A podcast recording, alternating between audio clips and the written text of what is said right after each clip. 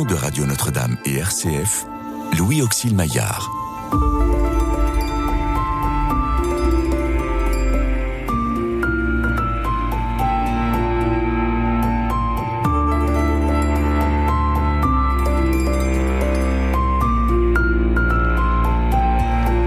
Restez avec nous car le soir approche et déjà le jour baisse.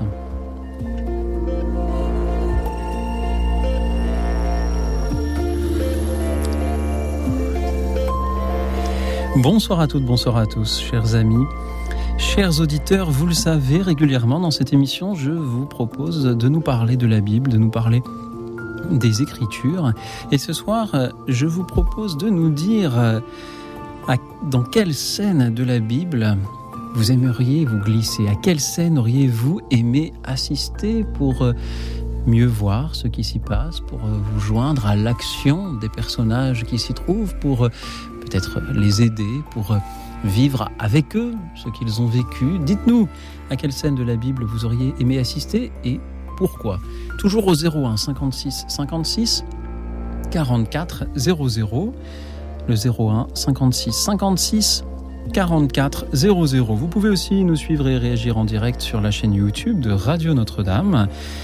Merci à vous tous pour vos appels vos méditations, vos témoignages de ce soir qui feront peut-être aussi écho à d'autres témoignages entendus dans d'autres émissions ces dernières semaines. Et merci à nos invités de ce soir qui sont venus aussi peut-être pour nous dire également à quelle scène biblique ils auraient aimé assister et surtout qu'ils sont là aussi pour vous écouter et vous répondre. Jocelyne Tarnot, bonsoir. Bonsoir, Vous êtes Jocelyne Tarnot, euh, journaliste, bibliste, chroniqueuse également. Nos auditeurs vous connaissent aussi à travers cette émission, La Bible pas à pas. Tous les dimanches matins à 9h30 avec Étienne Tarnot, mon fils. Sur Radio Notre-Dame. Exact, 100.7. Qui euh, vous permet de, qui permet aux plus jeunes de découvrir euh, l'Évangile. Et puis il y a, les, pas seulement l'Évangile, toute la Bible. Et puis il y a également vos divers ouvrages. Le roi Salomon entre sagesse et folie, les couples phares de la Bible, tous deux aux Ça, éditions le dernier. Salvatore. le dernier, oui. Et si Noël m'était compté également, euh, merci pour. euh, Ça, c'est le premier. C'est le vous premier. avez Ah, je les donne dans le l'éventail, désordre. Non, non, euh, enfin, en remontant, disons. voilà, c'est. On- Comme les généalogies. Peut-être que ce soir, les auditeurs nous citeront des scènes bibliques dans le désordre aussi. à vos côtés, le père Erwan Chotti. Bonsoir, père. Bonsoir Louis Auxil. Merci d'être venu jusqu'ici également, père. Euh, Vous êtes enseignant au Centre Sèvres, à la faculté jésuite de Paris. Vous allez publier prochainement aux éditions euh, du CERF un livre sur Jérémie. Exactement, il paraît au mois de janvier. C'est un guide dans la collection ABC, très simple pour euh, découvrir ce livre et apprendre à le lire. Et avant de commencer l'émission, vous, euh, vous avez déposé juste devant moi une petite carte avec écrit philosophie, théologie, lundi. De quoi s'agit-il? C'est le podcast du Centre Sèvres qui s'appelle Café de Sèvres et où tous les lundis, on a 20 minutes de conversation entre un étudiant euh, doctorant et puis un professeur de philo théologie. Et on est disponible sur toutes les plateformes de podcast, Donc euh, c'est disponible chaque lundi. Et puis après, chaque on- lundi matin. On le réécoute quand on veut. C'est très bien. Il n'y a pas écoute dans la nuit le lundi. Donc c'est- parfait. Merci, euh, Père, pour euh, ce que euh, vous faites. Euh, Peut-être peu- pouvons-nous euh, dire un mot aussi, euh, Jocelyne Tarnot, euh, de, des œuvres de votre fils Étienne, que l'on salue, puisqu'il est euh, chanteur. C'est avec lui aussi que vous faites cette émission, La Bible pas à pas. Comment va-t-il? Il va bien, il est compositeur aussi. Avec lui, nous avons, euh, nous avons créé euh, Jonas, euh, la comédie musicale, qui a plus de 50 000 euh, spectateurs et qui, voilà, c'était un- une très belle aventure. Et puis, du coup, après, on a écrit Toby et Sarah ensemble et on a reçu le, euh, le, music, euh, l'Angel Music Award de la meilleure comédie musicale en 2017. Euh, et puis, euh, on a écrit Joseph et ses frères. Et euh, monsieur ou madame Covid sont arrivés sur ça, ce qui nous a un peu coupé les ailes, je dois dire. Qui, euh, Mais il a euh, rebondi en, en mettant les évangiles en musique. On les a travaillés en- ensemble, ce qui fait que on peut sur sa en, en tapant Étienne Tarnot écouter l'ensemble des trois CD qui, qui sont sortis. euh, puissent les ailes euh, repoussées. On retrouve toutes ces actualités sur le site etiennetarnaud.com. Merci à vous de l'accompagner aussi dans, euh, dans ses œuvres. Qu'avez-vous ressenti lorsque je vous ai proposé le thème de ce soir, celui de savoir à quelle scène de la Bible on aurait aimé assister? Je me suis dit que c'était une très belle manière de parler de la Bible, pas d'abord comme euh, quelque chose sur lequel on veut réfléchir, dont on veut tirer un message, mais quelque chose qu'on a envie d'habiter, de vivre très concrètement avec tout ce qu'on est, euh, euh, corporellement, humainement. Euh, et je crois que c'est une très très belle porte d'entrée qui a plein de trésors qu'on va découvrir et entendre ce soir. En espérant que, que les auditeurs s'engouffrent dans cette porte-là. Ah, j'ai des billes. Demande de la cré... J'en suis certain. Ça demande de la créativité, de l'imagination, mais je sais que nos auditeurs en ont. Euh, Jocelyne Tarnot, que vous inspire le thème de ce soir? Alors moi, quand je l'ai entendu, je me suis dit, c'est très simple. La première scène, euh, c'est celle de la création d'Adam, mais de la création d'Ève et, la rencontre de ces deux-là et cette histoire un peu, euh, voilà, qui est devenue difficile à partir du moment où il y a un troisième larron qui s'en est mêlé. J'aurais bien aimé être là. Pour savoir exactement ce qui s'est passé. Oui, avec puis, je sais pas, je pense que j'aurais dit à Eve, écoute, méfie-toi, franchement, il ressemble à rien, ce serpent. Pierre Héroigne, y a-t-il vous aussi une scène à laquelle vous auriez aimé assister si vous J'en ai marqué deux. Alors allez-y, allons-y pour deux. il est difficile de choisir. La première, c'est l'évangile d'Emmaüs. Vous savez, dans Saint Luc, après la résurrection. Et là, il y a un grand mystère que l'évangéliste nous, nous, indique, c'est que Jésus ressuscité explique euh, à ses deux disciples, commençant par Moïse et par tous les prophètes, dans toutes les Écritures, ce qui le concernait. Et l'évangéliste ne nous rapporte pas ce discours. Moi, j'aurais vraiment aimé entendre ce discours. Et puis l'autre scène, c'est la naissance de Jésus moi, comme euh, jésuite, je suis marqué par les exercices spirituels de Saint Ignace. Et quand Ignace parle pour la première fois de contemplation évangélique, il nous invite à voir Notre-Dame, Joseph, il ajoute une servante et l'enfant Jésus après qu'il est né, et il ajoute Me faisant moi comme un petit pauvre et un esclave indigne qui les regarde, les contemple et les sert dans leurs besoins, comme si je me trouvais présent avec tout le respect et la révérence possible. Voilà ce que j'ai essayé de, faire avec mon imagination dans ma prière, mais que j'aimerais vivre de manière encore plus réelle. Justement, puisque vous parlez de réalité, est-ce qu'il y a une, une, différence à faire entre euh, euh, des scènes bibliques qui sont euh, crédibles, réalistes, même pour le, plus empirique, le plus matérialiste de, des lecteurs de la Bible, et d'autres scènes qui sont peut-être davantage vues comme euh, des métaphores. Euh, je pense bien sûr au récit de la création ou, ou à d'autres récits. La semaine dernière, nous avons fait une émission dans laquelle nous proposions à nos auditeurs de nous dire quel personnage de la crèche ils aimeraient être. Ils ont, ils ont d'ailleurs été très nombreux à, à, participer. Mais la naissance de, voilà, de, Jésus-Christ, il n'y a pas d'historien sérieux qui conteste que soit bien né un prédicateur du nom de Jésus à cette époque. Donc il y a bien une scène à laquelle on peut assister. Mais quand on pense au récit de la création, euh, on peut être tout à fait euh, chrétien, euh, catholique, mais se dire que voilà, on est plus dans la, dans, la, poésie, dans, la métaphore. Est-ce qu'il y a une différence à faire entre ce qui est réel et ce qui est plus de l'ordre de la fiction, dans ce qui est écrit dans la Bible? Est-ce que c'est important de faire cette différence ou pas, au fond? Alors, on, peut dire qu'on a en effet des scènes, des scènes très réalistes. Euh, bon, Jésus va manger chez des amis et ils discutent, on a ça dans l'évangile, et, et euh, on a l'impression que ça nous est raconté comme quelque chose qui a pu se passer euh, comme cela. Et puis d'autres où on voit un monde tellement différent du monde que nous connaissons, si vous pensez Jonas dans la baleine, et puis quand on lit Moby Dick, l'auteur de Moby Dick nous explique que les, baleines, il n'y a pas la place pour qu'on entre dans le ventre. Donc là, on a un problème, euh, il n'y a pas de poisson qui puisse absorber Jonas.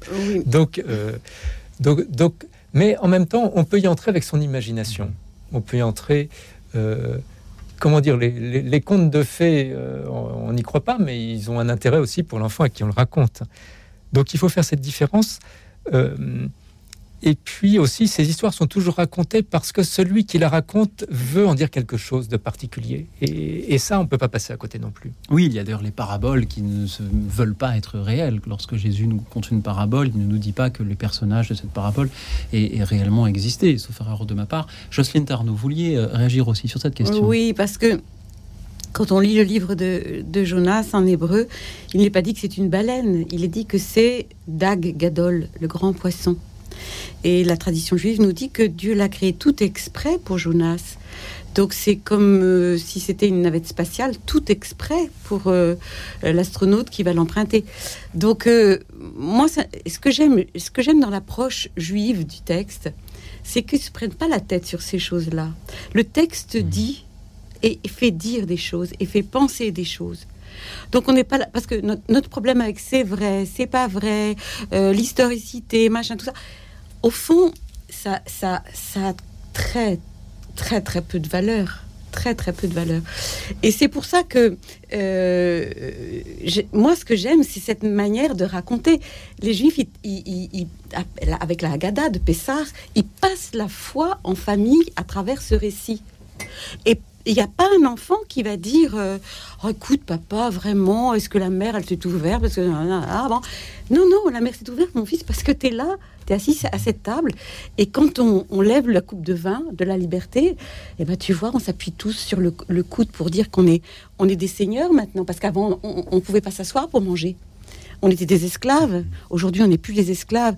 Et quand on, parle de l'esclavage, on sort le pain de misère, celui qui a un autre nom en époque, c'est celui sur lequel on parle. Et c'est dans, cette, dans la parole, dans tout ça, qu'est notre qu'est l'intérêt de, la Bible, l'intérêt du récit et l'intérêt de toutes ces histoires fabuleuses qu'on nous raconte dans la Bible. Et vous répondez ainsi parfaitement à, la deuxième partie de ma question, qui était celle de savoir si c'était vraiment important de savoir si euh, ces scènes dans lesquelles les auditeurs vont se plonger euh, ce soir euh, sont réellement survenues telles que décrites dans la Bible. Ce n'est pas en effet la question de ce soir. La question est bien à quelle scène de la Bible vous auriez aimé assister et pourquoi qu'auriez-vous aimé y faire Qu'auriez-vous aimé y, comprendre, chers auditeurs. Mais n'y a-t-il pas là, dans cette question, quelque chose d'un petit peu prétentieux euh, Proposer ainsi de, d'ajouter euh, à, la Bible en, disant bah, Moi, j'aurais aimé euh, être avec le serpent ou avec le grand poisson pour mieux comprendre si les textes ont été écrits tels que nous les connaissons, sans plus de détails. Est-ce que ce n'est pas justement voulu est-ce que l'on aurait pu mieux, je vais poser la question autrement, est-ce que l'on aurait pu mieux écrire la Bible? Je, ah. je crois oh. pas. je crois pas. En tout cas, moi, je dirais que plus je la lis et que je la travaille, et puis en, en, lisant, moi, et en travaillant avec des étudiants, on découvre euh, plein d'autres choses qu'on n'avait pas vues soi-même. Plus je me dis que les gens qui l'ont écrite avaient un talent extraordinaire. Euh, alors, ce qui est difficile, c'est qu'on peut être habitué, nous, à lire des romans où on nous met plein, plein de détails, puis on raconte ça sur 300 pages. Et parfois, il y a des petits récits bibliques de divers Alors évidemment, si on les lit très vite, on voit pas grand-chose. Mais si on prend le temps de voir le mot à mot, ces enchaînements étranges, euh, ces, imprévus qui surviennent, ces réactions, etc., on voit que c'est d'une richesse immense, mais qui demande un mode de lecture qui nous est pas complètement, qui n'est pas celui avec lequel on lit euh, la littérature d'aujourd'hui. Et c'est encore plus vrai, j'allais dire, quand on prend l'Ancien Testament, qu'on prend l'hébreu, parce que chaque lettre, sa taille même, signifie quelque chose. Parce qu'elle peut être plus ou moins grande. Et tout ça est interprété. C'est-à-dire que c'est une infinité. Et chaque lettre est aussi un nombre. Et chaque combinaison, c'est à l'infini. Je veux dire, est-ce qu'on peut faire une chose?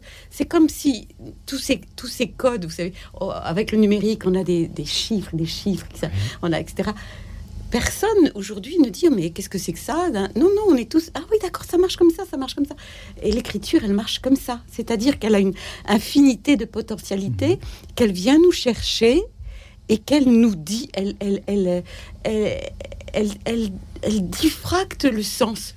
Donc on, on est, vous disiez, est-ce que ça ajoute quelque chose qu'on soit présent? Mais on est présent à partir du moment où l'écriture nous approche.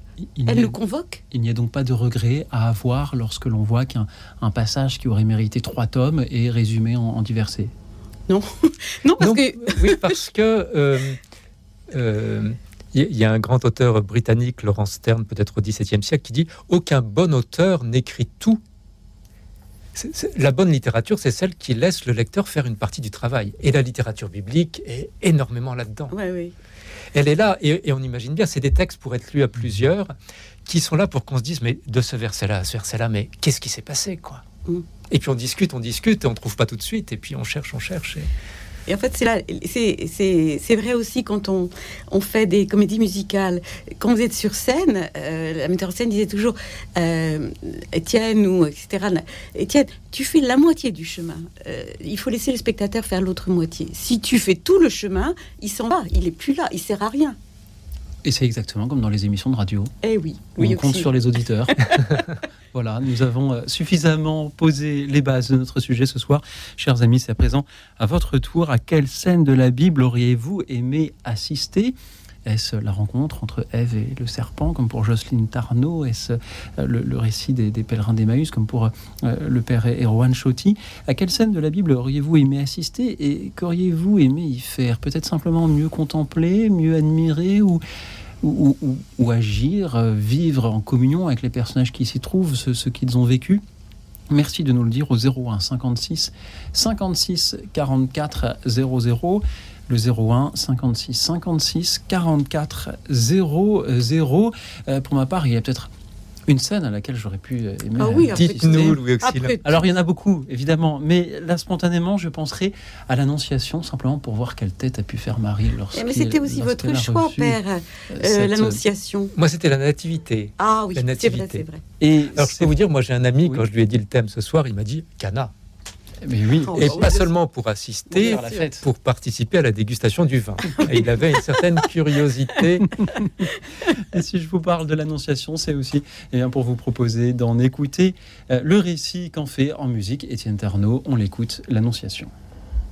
Écoute dans la nuit, une émission de Radio Notre-Dame et RCF.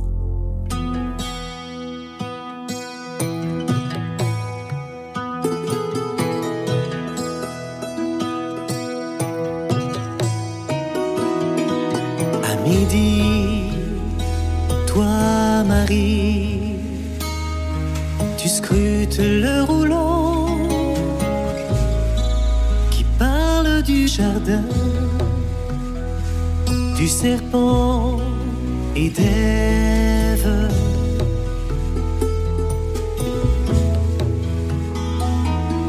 À midi, toi Marie tiens un écheveau de soie rouge carmin qui te vient d'Adam. À la croisée du temps et de l'espace, Marie comblée de grâce.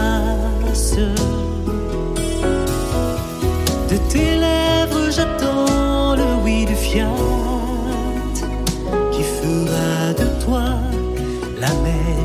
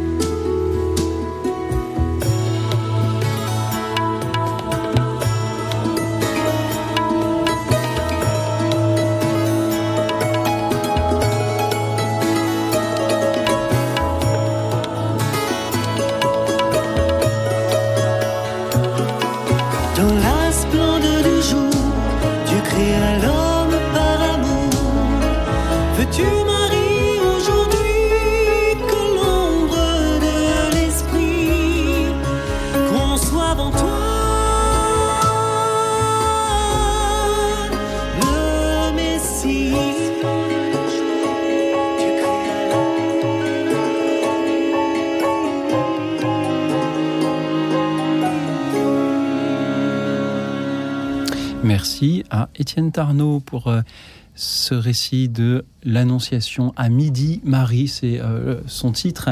Merci à vous aussi qui nous appelez au 01 56 56 44 00 pour nous dire à quelle scène de la Bible vous auriez aimé assister et pour y faire quoi? 01 56 56 44 00 et nous allons accueillir Dominique de Nancy. Bonsoir Dominique. Bonsoir euh, tout le monde. Merci de m'accueillir de Bonsoir, nouveau. Merci à, à vous de nouveau d'être là, Dominique. Oui. Alors, euh, la, la scène à laquelle j'aurais aimé euh, euh, participer euh, euh, est la scène de la Samaritaine. Voilà. Ah oui, c'est bien. ça. C'est une scène que j'ai lue. euh, j'ai lu la Bible, je lis la Bible tous les jours et cette scène, je l'ai lue et relue et re-relue depuis ma conversion. Et à chaque fois, j'y trouve des, des éléments euh, différents euh, qui m'aident dans ma foi. Alors, j'aime beaucoup. pour moi, c'est un, c'est un texte qui qui exprime bien la pédagogie du Christ. Voilà. Euh, c'est pour cette raison que, que, que j'aime beaucoup ce texte, cette rencontre. Euh, cette rencontre. Donc c'est Saint Jean, je crois. hein. Oui, tout à c'est fait. Saint Jean. Tout à fait. hein. Chapitre 4. Voilà, et, et c'est c'est merveilleux, quoi, en fait, parce que Dieu ne s'impose pas, il se propose, et, et vraiment, c'est tout en délicatesse. Et, et j'aime aussi au début du texte, d'après mes souvenirs, je ne sais plus, il me semblait qu'il y avait cette phrase, il fallait. Il fallait, c'est très, c'est très, euh, ça, a beaucoup de sens pour moi. Il fallait qu'il passe par là, par la Samarie. Donc, euh, donc, donc voilà, en fait, c'était quand même. euh, En plus, Jésus s'adresse à une femme qui était quand même euh, assez, assez particulier, assez spécial. Voilà, que dire d'autre euh, c'est- Donc c'est un Dominique. texte que c'est un des textes que je préfère. Voilà. Dominique, merci beaucoup de nous en parler. Mais permet- permettez-moi de vous, de, simplement de, de vous répondre. La question ce soir n'est pas seulement quel est le texte que vous préférez, mais à quelle scène vous auriez aimé assister et pour y faire quoi? Alors qu'auriez-vous fait, Dominique, si vous aviez été là en présence de Jésus et de la Samaritaine? Eh ben, je ne sais pas justement. Je me suis dit quand même. euh, alors, si tu, moi, il y a une phrase qui m'a beaucoup, qui m'émeut beaucoup, c'est si tu savais le don de Dieu. Voilà. Euh, et si tu connaissais celui qui te dit donne-moi à boire. Euh, alors, qu'est-ce que j'aurais fait? Je, je, je suis incapable de répondre à, ça, à cette question. Euh, voilà. Vous auriez peut-être donné à boire. Moi, si, euh. Oui. Si j'avais eu une corde et un seau, j'aurais puisé. quoi. Vous savez, on emmène les, les pèlerins en Terre Sainte du côté de Naplouse, dans un lieu qui est peut-être Sichard. Et puis dans cette région, les puits ont peu de raisons de se déplacer d'un siècle à l'autre. et, et alors on puise, et il est très profond, Très profond. très profond. Oui. Euh, c'est pas, c'est presque plus touchant que.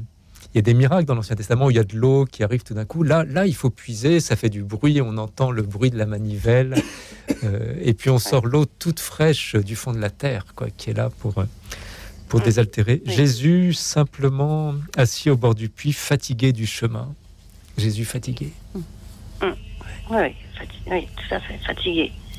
Là se trouvait le puits de Jacob. Jésus, fatigué par la route, s'était donc assis près de la source. C'était la sixième heure, environ midi. Arrive une femme de Samarie qui venait puiser de l'eau. Jésus lui dit Donne-moi à boire. La Samaritaine lui dit Comment, toi, un juif, tu me demandes à boire à moi, une Samaritaine? En effet, les juifs ne fréquentent pas les Samaritains. Jésus lui répondit Si tu savais le don de Dieu et qui est celui qui te dit Donne-moi à boire, c'est toi qui lui aurais demandé et il t'aurait donné de l'eau vive. Alors, à la question de savoir ce qu'on aimerait y faire, on pourrait répondre qu'on aimerait donner à boire ou demander à boire. Jocelyne boire. qu'en dites-vous Moi, je suis très. je- J'aurais aimé être là parce qu'en en fait, euh, ils sont ennemis, hein, euh, les Samaritains et les Juifs, mais vraiment, vraiment, vraiment Oui. ennemis. hein. Hum, C'est pour ça hum, qu'elle hum, hum. elle, elle essaye de, de voir ce, ce qu'il a, ce, ce Messie qui, qui ose, euh, j'allais dire, bousculer les codes au point de lui demander à elle, femme samaritaine, femme et samaritaine, à boire. Euh, on ne demande pas à boire, on n'a rien en commun, on mange pas ensemble, on boit pas ensemble, rien, rien, rien, rien. Hum, hum. Et c'est cette fight que j'aurais voulu voir. Parce que parce qu'en fait, ça commence très très mal entre eux, il faut le, il faut le dire. Et, et le Christ, et, et le Christ, d'une certaine manière, s'en amuse. Il, il lui dit ah, bah, écoute, euh, euh, voilà, va chercher tes maris. Euh, J'en ai cinq. C'est vrai, t'en as eu cinq et maintenant t'es toute seule. Je veux dire, il y a plein de choses dans ce dialogue qui sont d'une d'un- d'un- Oh d'une- d'une d'une force. Mais surtout, ce que j'ai- Ah ce que j'aime, c'est que peu à peu, peu à peu, cette femme, elle, elle comprend, et c'est ça que j'aurais aimé voir. Elle, elle comprend qu'il est l'époux parce que euh, c'était la sixième heure. Et la sixième heure dans la création, c'est celle de la création d'Adam. Et c'est celle où le Christ est sur la croix. C'est-à-dire, c'est la création. Elle est en train de, de rencontrer l'époux, en fait. Pas parce qu'elle va se marier avec lui, Oui. mais parce que son âme a besoin de cet époux. Parce que la soif qu'elle a, elle est de cet amour-là et de cet époux-là. Et je pense que moi, j'aurais aimé être là parce que ma soif et la vôtre, euh, Dominique, je pense, elle est de cette nature. Elle est, qu'il y a- vive. oui, mais, mais d'être, mais d'être profondément épousée, c'est-à-dire que ma nature puisse faire un avec, Oui. avec celle du Christ, parce que c'est quand même ce à quoi les chrétiens sont appelés à travers le baptême. Oui. Ah oui. Voilà, deux en une seule chair. Ça. Et c'est formidable euh, ce genre de texte, euh, comme tous les textes. euh, je les, je les, je les ai découverts il y a quatre ans, il y a donc trois ans et demi exactement, en avril 2019, après ma conversion. Et je, je m'aperçois que ce sont des palimpses. Enfin, je sais pas si je peux employer le terme de pa- Le terme de sens. euh, je découvre des sens euh, différents à chaque fois. C'est formidable. Encore plus qu'un texte littéraire, il y a, c'est, extraordinaire. Voilà. Merci Dominique. S'ensuit en effet ce dialogue entre euh, Jésus et, euh, et- et la Samaritaine. Et au verset 28, on lit euh, La femme, laissant là sa cruche, revint à la ville et dit aux gens Venez voir un homme qui m'a dit tout ce que j'ai fait, ne serait-il pas euh, le Christ? Ils sortirent de la ville et ils se dirigeaient vers lui. Moi, ce que je lis, c'est qu'elle a laissé sa cruche à côté du puits. Oui. Peut-être oui. y est-elle toujours euh, et peut-être pourrions-nous la lui rendre aussi. Non, elle n'en a plus Ah. besoin. Elle n'en a plus besoin. Ah, merci. je, Elle n'en a besoin. plus besoin parce qu'elle avait besoin Exactement. d'une eau vive je m'inquiétais Voilà. et que de cette, de cette cruche abandonnée près du puits de Jacob. et le Christ lui a donné cette eau vive. C'est pour ça qu'elle à fait. parle et qu'elle et qu'elle évangélise tout de suite. Il, Elle il est, a- ouais, elle est devenue missionnaire. Elle est devenue missionnaire. Merci, Hein, Dominique. Voilà, c'est ça. Euh, Ben, c'est moi qui vous remercie. Merci. Bonne soirée. Belle soirée à, À vous. vous aussi, très bon à Noël, tous Dominique. ceux qui nous écoutent depuis Nancy. Merci à présent à euh, Françoise de Paris. Bonsoir Françoise. Bonsoir. Merci Bonsoir Françoise d'être avec nous. Quelle est la scène de la Bible à laquelle vous auriez aimé assister et qu'auriez-vous voulu y faire?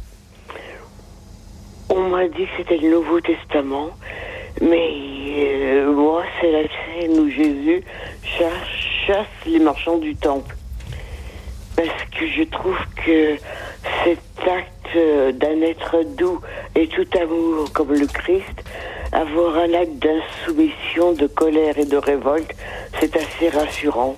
Pour nous, euh, quand il dit de la maison de mon père, vous, vous avez fait une maison de commerce, c'est assez rassurant pour nous, les pauvres humains, qui quelquefois avons envie de renverser les tables, de ficher tout, tout en l'air.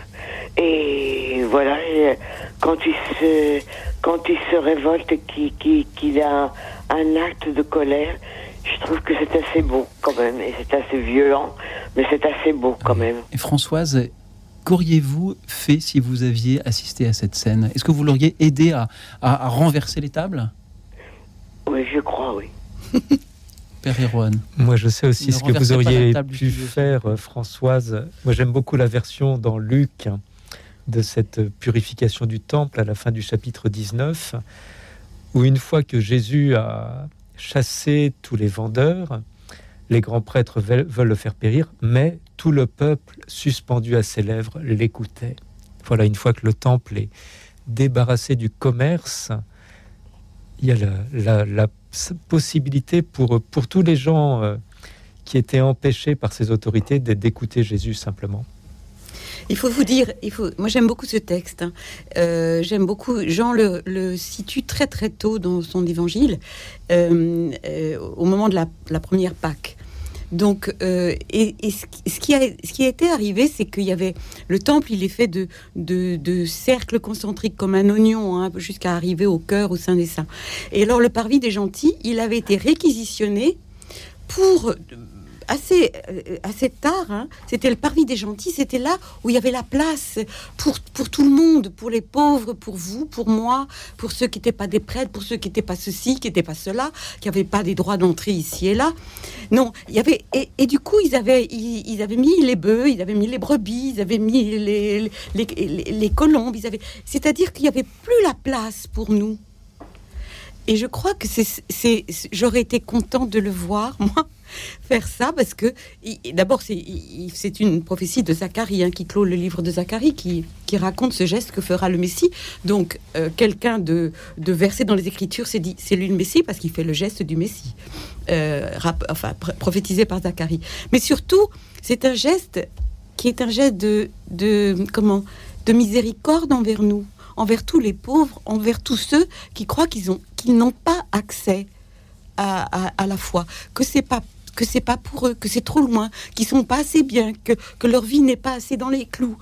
Et, j'aime beaucoup cette scène à cause de ça, parce que ça, comme disait euh, le père Erwan tout à l'heure, euh, ça, fait, ça fait de la place pour nous. Ça fait de la place pour nous. Oui, mais il l'a il l'a payé très cher. Il l'a payé très cher et voilà. Et, ça, me rassure moi personnellement parce que quelquefois, euh, une fois, j'ai été capable de, de violence, pareil, et je l'ai payé très cher aussi. Alors que de, de voir un, un, un, homme qui est tout amour, qui, qui est à moitié divin, moitié homme, euh, capable d'un tel acte de colère, ça me rassure beaucoup. Oui, moi aussi, je trouve. Euh, j'aime bien quand j'aime bien aussi quand il a de l'humour, quand il est un peu, euh, voilà. J'aime bien toutes ce, tous ces dons qu'il a en tant qu'homme, euh, qui le fait, qui, qui, dit son humanité, qui nous le fait proche. Merci, Françoise. Merci de soutenir ainsi Jésus dans sa colère, chassant euh, les, marchands du temple. Je, vous imagine très bien, Françoise, euh, à coup de bâton, euh, renverser les tables. Merci d'avoir été avec nous. Et merci à présent à Anne-Marie qui est avec nous depuis Nantes. Bonsoir, Anne-Marie. À quelle scène de la Bible auriez-vous aimé assister et qui auriez-vous fait? Eh Bonsoir, Anne-Marie. oui, bonsoir. Bonsoir à tous. Bonsoir, Anne-Marie. Bonsoir. J'aurais préféré, j'aurais préféré choisir les noces de Ghana parce que ce vin me tentait bien. Mais étant donné que je suis malvoyante, je me suis rabattue sur les scènes où Jésus rencontre des aveugles. J'aurais bien aimé être l'aveugle qu'il soulage. Merci Anne-Marie. Peut-être qu'on peut en choisir deux alors. Euh, pour vous, les, noces de Cana euh, et euh, les, scènes, en effet, où, Jésus soulage la, peine des, des aveugles. Anne-Marie, d'ailleurs, pourquoi les aveugles n'auraient pas le droit de faire la fête, de faire la noce aussi? Père Erwan Chotti, qu'en dites-vous? Vous qui citiez aussi tout à l'heure les noces de Cana.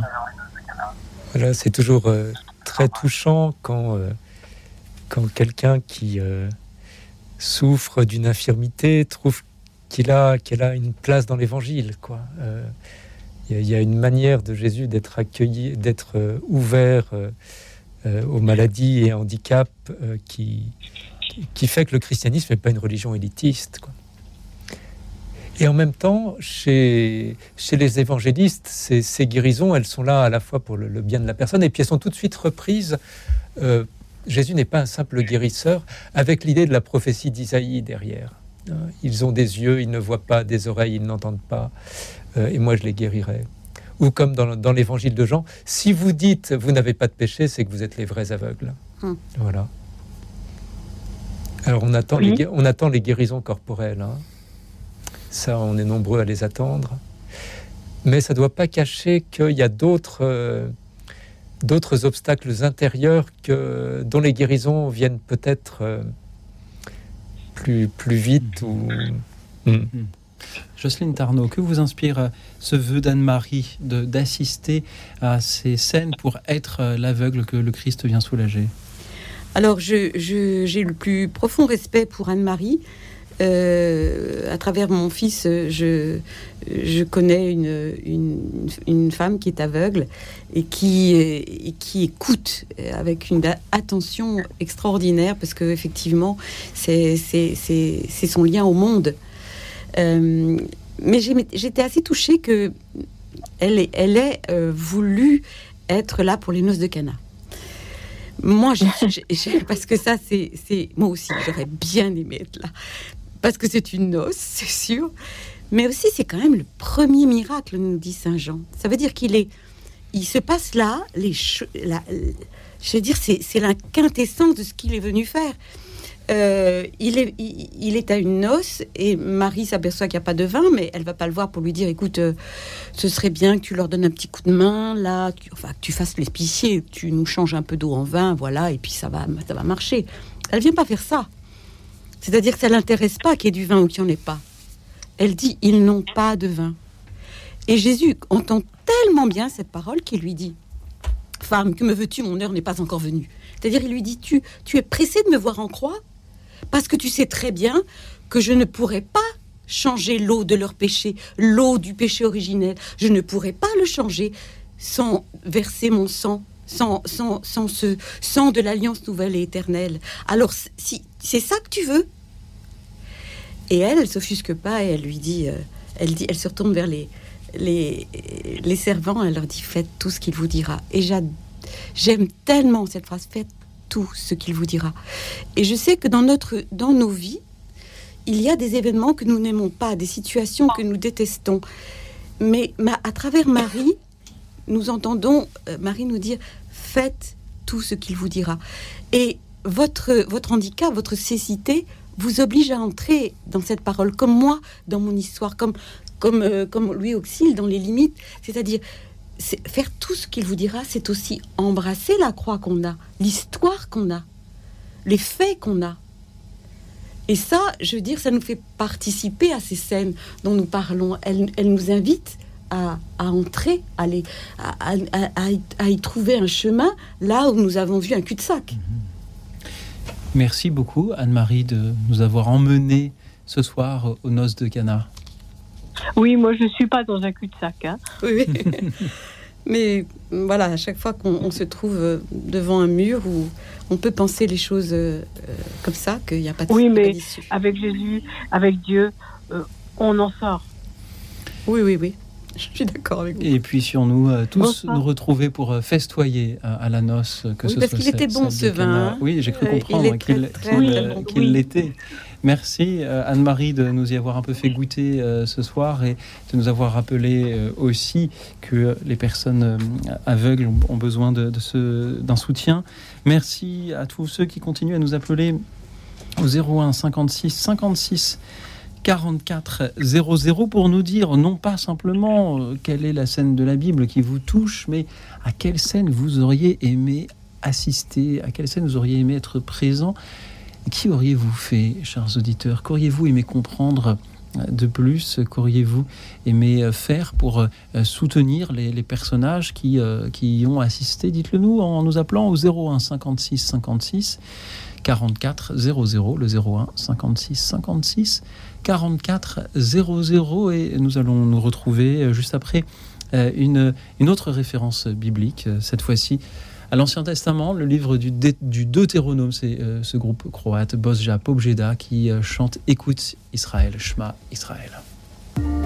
Écoute dans la nuit, une émission de Radio Notre-Dame et RCF.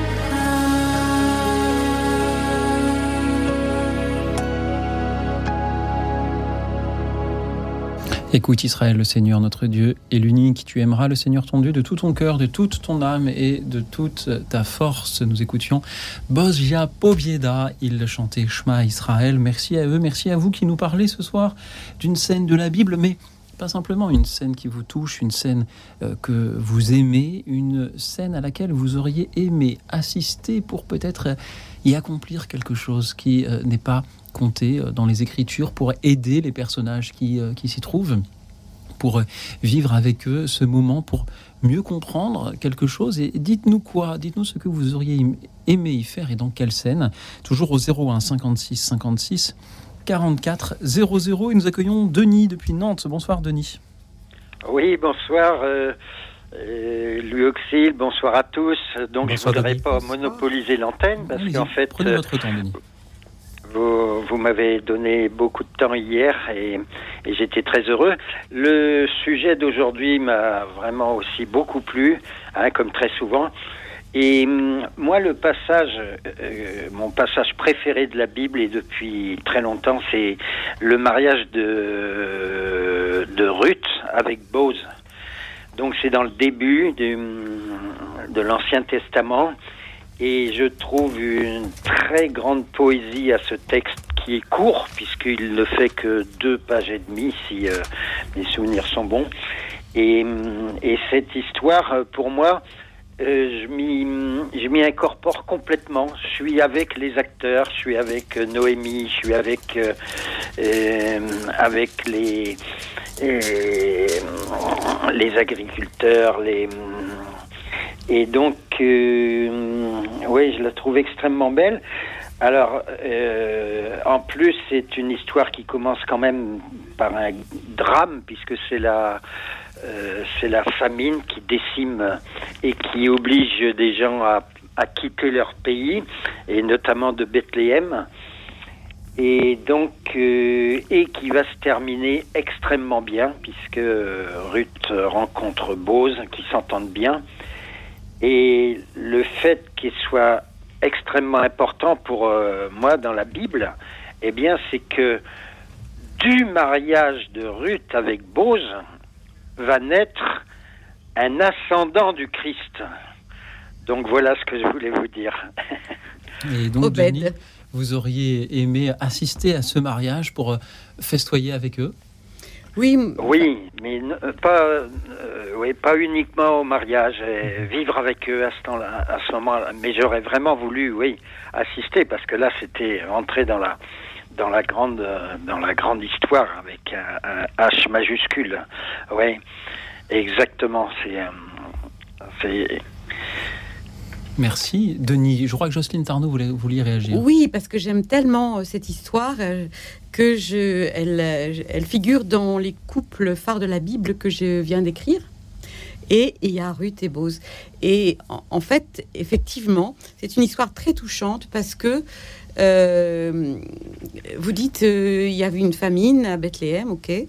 Et puis, c'est raconté de telle sorte que nous comprenons que Elimelech, le père, le mari de Noémie, euh, en fait, il est le, il est le, le, le, chef de, euh, des Bethléemites, là, et, et, et, c'est de lui aussi que, que, que dépend, euh, que dépendent les la chose. Et, lui, il s'en va. Il s'en va alors qu'on nous dit qu'il est effraté. Hein, ça veut dire vraiment, il avait une responsabilité par, rapport à, ceux qui étaient en train de souffrir, notamment de partager ses biens, notamment, etc. Et lui, il s'en va, il file à l'anglaise et euh, pendant dix ans, il est au champ de Moab. Euh, et la tradition juive nous dit que il donne en mariage ses fils à, à, au- à- à- à Orpa et à Ruth, qui sont les, les filles du roi Eglon. Donc il, il- il a échappé, il a voulu échapper à l'histoire et, et l'histoire l'a rattrapé parce que bah, il va mourir, ses fils vont mourir sans laisser de descendance et, et, Noé- et Noémie elle revient et elle revient comme une pauvresse, elle revient comme quelqu'un qui était parti. Elle est partie en s'appelant Noémie, ma douceur, couverte de d'argent, d'honneur. Et elle revient euh, les pieds nus, sans rien. Elle a, elle a pas de quoi manger, elle a plus rien. Mais elle a euh, Ruth qui lui dit Où tu iras, j'irai. Ton Dieu sera mon, sera mon Dieu, euh, ton pays sera euh, mon pays. Et c'est ça, moi, que je trouve tellement touchant. C'est cette, Ah, c'est magnifique, c'est hein, cette vraiment figure de, magnifique. c'est cette figure de Ruth. Ouais.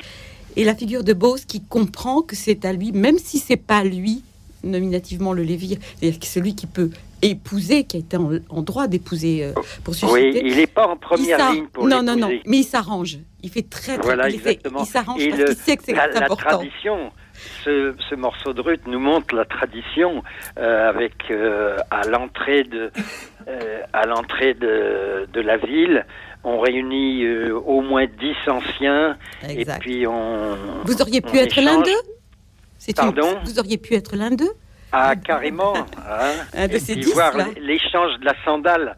Quand, Oui. on est, quand on se trouve d'accord, ils échangent leurs sandales. Oui.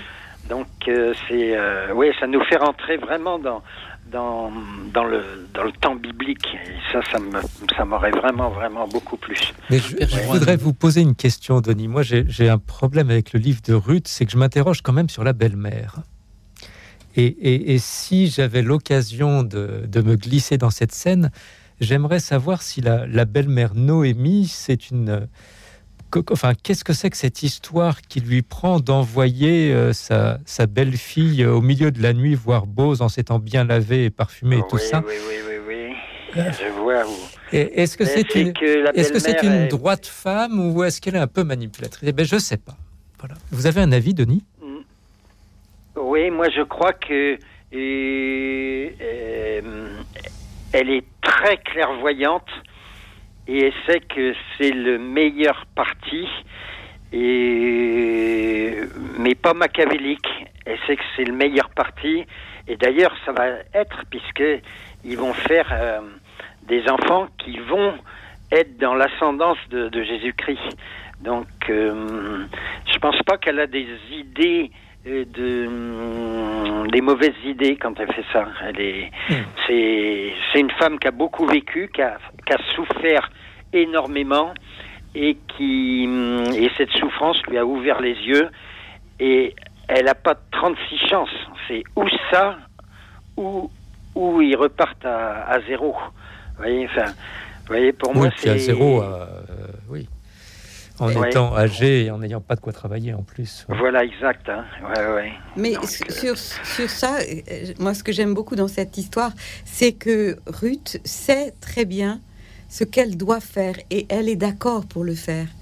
Parce qu'elle a compris la loi du Li- Libéra, elle a compris qu'elle est celle qui peut donner une postérité à cette femme. Et donc, euh, et, et, et des faits, les, les voisines vont dire, il est né un fils à Noémie. Et elle est tellement, elle dit, elle dit à Bose, étends sur moi le pan de ton manteau. Ça veut dire, épouse-moi.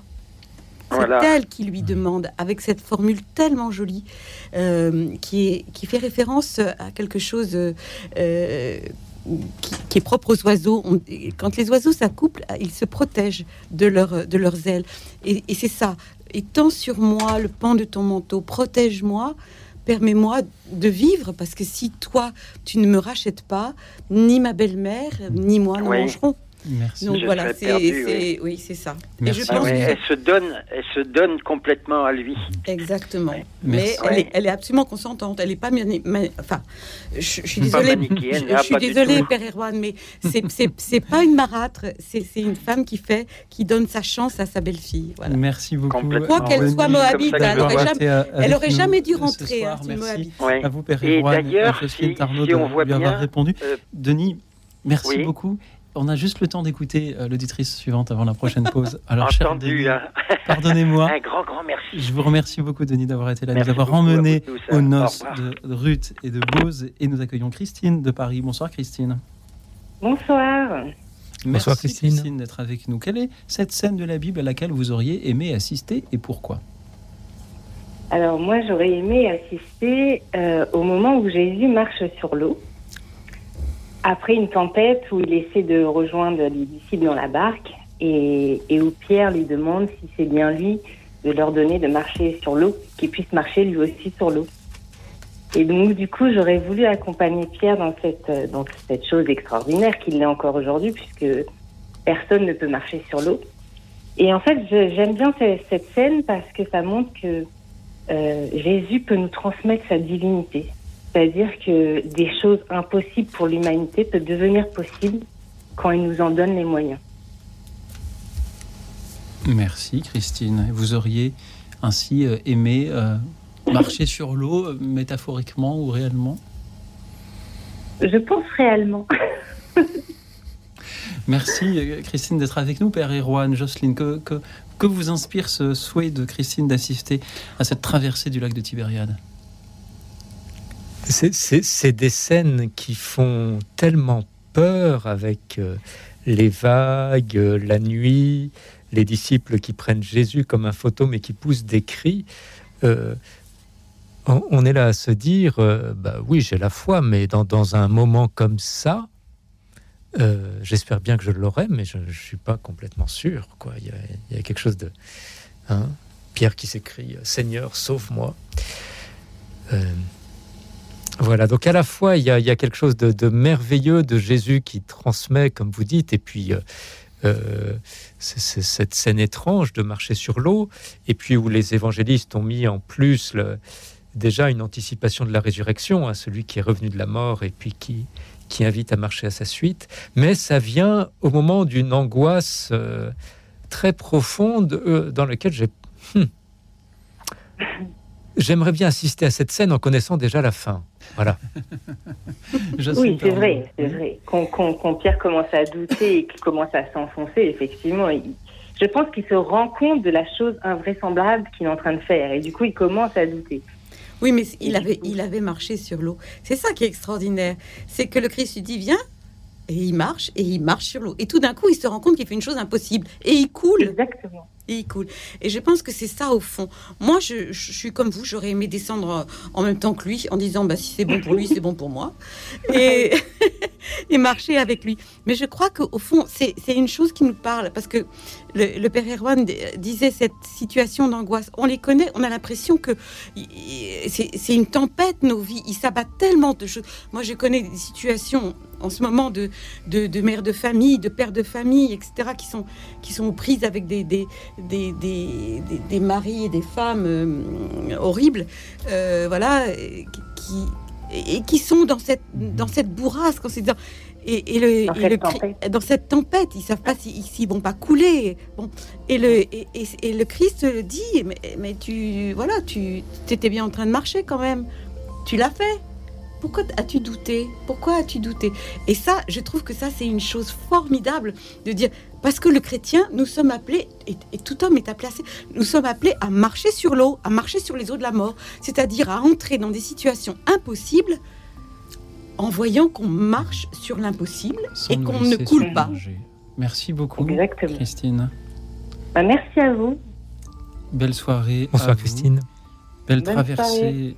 de tous les lacs de Tibériade que vous aurez à traverser, Christine. Et merci à tous ceux qui nous appellent toujours au 01 56 56 44 00 pour nous dire non pas seulement à quelle est la scène de la Bible qui vous touche, mais à quelle scène vous auriez aimé assister pour y être vraiment physiquement, pour mieux comprendre ce qui s'y est passé, pour agir avec ceux qui s'y trouvent, pour être en communion avec eux. Dites-nous à quelle scène de la Bible vous auriez aimé prendre part.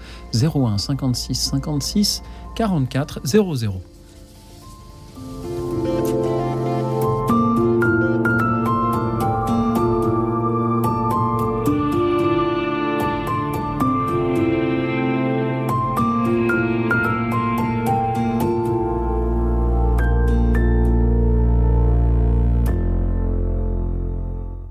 Bruno Courtois directeur général de Radio Notre-Dame. Chers amis, Radio Notre-Dame vit essentiellement du don de ses auditeurs. Sachez que le don est exonéré d'impôt sur le revenu à hauteur de 66%. Ainsi, un don de 100 euros revient à 34 euros. Pensez-y pour optimiser votre fiscalité tout en aidant notre radio à vivre. Envoyez vos dons au 6 boulevard Edgar Quinet à Paris dans le 14e ou faites un don en ligne sur radionotre-dame.com, rubrique Faire un don. Merci.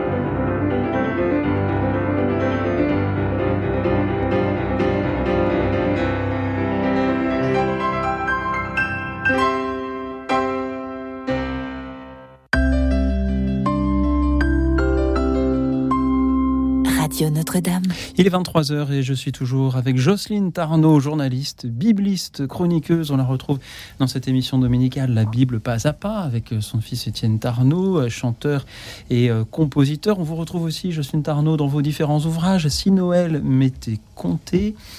Le roi Salomon, entre sagesse et folie, ou encore les couples phares de la Bible. Et nous sommes aussi avec vous, Père Erwan Chotti, jésuite enseignant au Centre Sèvres, les la faculté jésuite de Paris.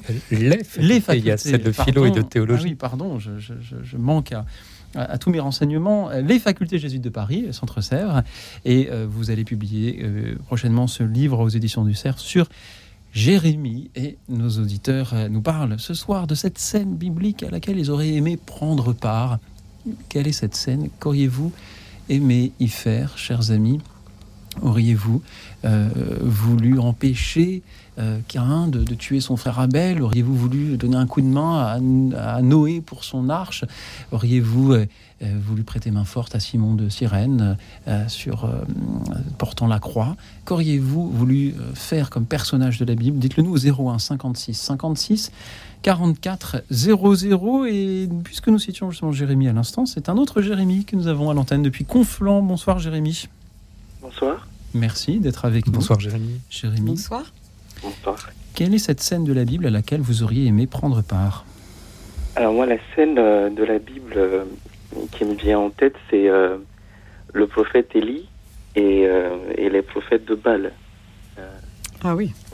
Cette, cette scène où le prophète Élie est un peu, on va dire, en challenge avec les prophètes de Baal, avec l'autel et il, euh, il rend un peu dur euh, ce moment de, euh, de duel. Il montre un peu la puissance du Seigneur, de Dieu. Et donc j'aurais bien voulu assister à cette scène parce que il a, il a une confiance en ce Dieu qu'il adore. Il sait que quelque chose, quelque chose va se passer. Il se tient bien dans ses, on va dire, dans ses bottes. Et puis, bah, il, les laisse faire. Et après, il leur montre la puissance de Dieu. Oui, il est. vous avez raison, cette scène, elle est extraordinaire euh, parce que il, va, il va construire euh, un hôtel. Il leur dit de commencer eux parce qu'ils sont les plus nombreux. Ils, vont sacrifier des, bêtes, ils vont etc. Ils vont se lacérer pour faire appeler leur dieu et, et ils se moquent de lui. Il dit écoutez, insistez parce que c'est un dieu. Enfin, il a des affaires, il n'a pas que ça à faire de vous écouter. Peut-être il dort d'ailleurs parce qu'il peut être fatigué. hein. J'adore l'humour d'Elie. Ils- Franchement, ils se payent leur tête. Et à la fin, ils se la payent vraiment parce qu'ils les passent au fil de l'épée. Ils sont 400. Donc c'est sûr que c'est quand même une scène très, très musclée de l'Ancien Testament. Mais au fond, euh, il, est en train de faire euh, une chose qu'on a besoin de faire dans notre cœur. C'est-à-dire, on a, on a plein de compromissions on- on- avec, avec, le, avec le monde, avec l'esprit du monde, avec l'argent, avec la pensée dominante, avec tout ça. Et on cloche les deux pieds, un petit peu Jésus-Christ, un petit peu voilà le monde, un petit peu l'argent, un petit peu tout ça. Et je crois que à travers cette scène, eh ben, dit euh, non, non. Mais alors, Jocelyne, je suis d'accord avec vous, mais je ne sais pas si Jérémie, vous auriez envie de rester au chapitre suivant dans le premier livre des rois. Parce qu'évidemment, au chapitre 18, là, on a Élie, et c'est quand même le grand show pyrotechnique. Oui. Et puis au chapitre suivant, Élie s'en va tout seul euh, sur la montagne de l'Horeb. Et puis il y a euh, le tremblement de terre, euh, l'orage, etc. Et le Seigneur n'est pas là. Puis à la fin, il y a cette chose étrange qu'on se demande comment traduire, une voix de fin silence, quelque chose. Et, et- et là, Élie découvre la présence de Dieu dans,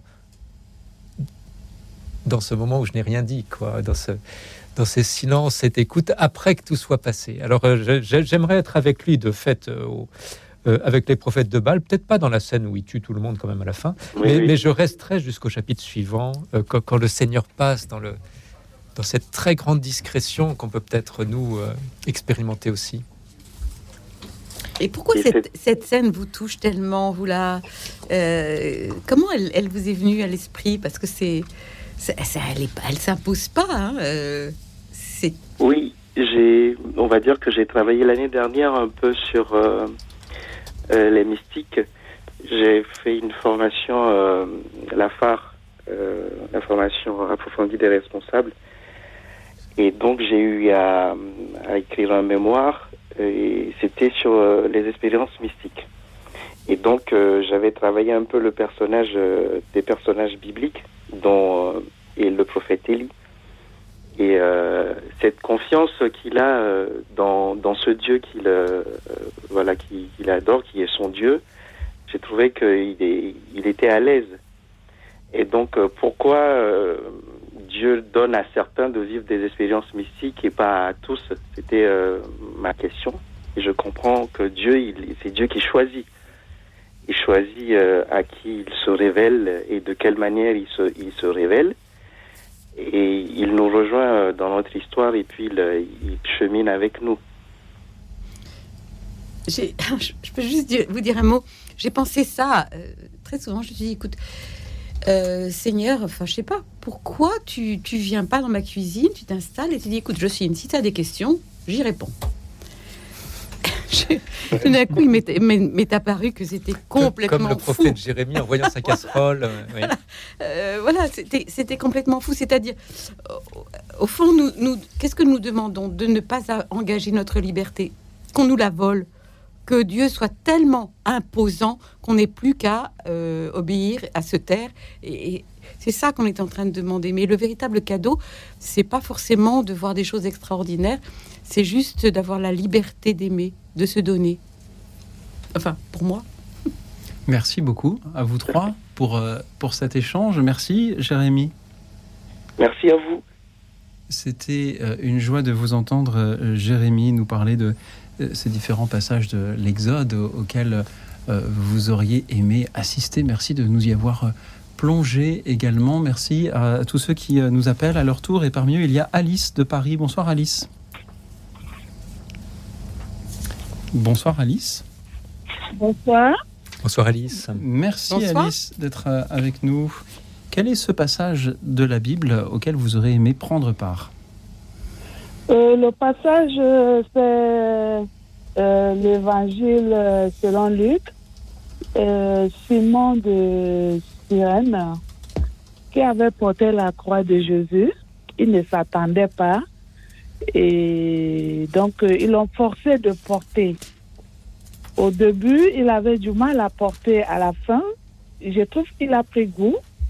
Et la façon que Jésus lui avait regardé, c'était euh, une façon de dire merci. Et il faut euh, qu'on s'aide les uns les autres à supporter. Donc c'est ce passage qui m'a beaucoup touché dans l'évangile.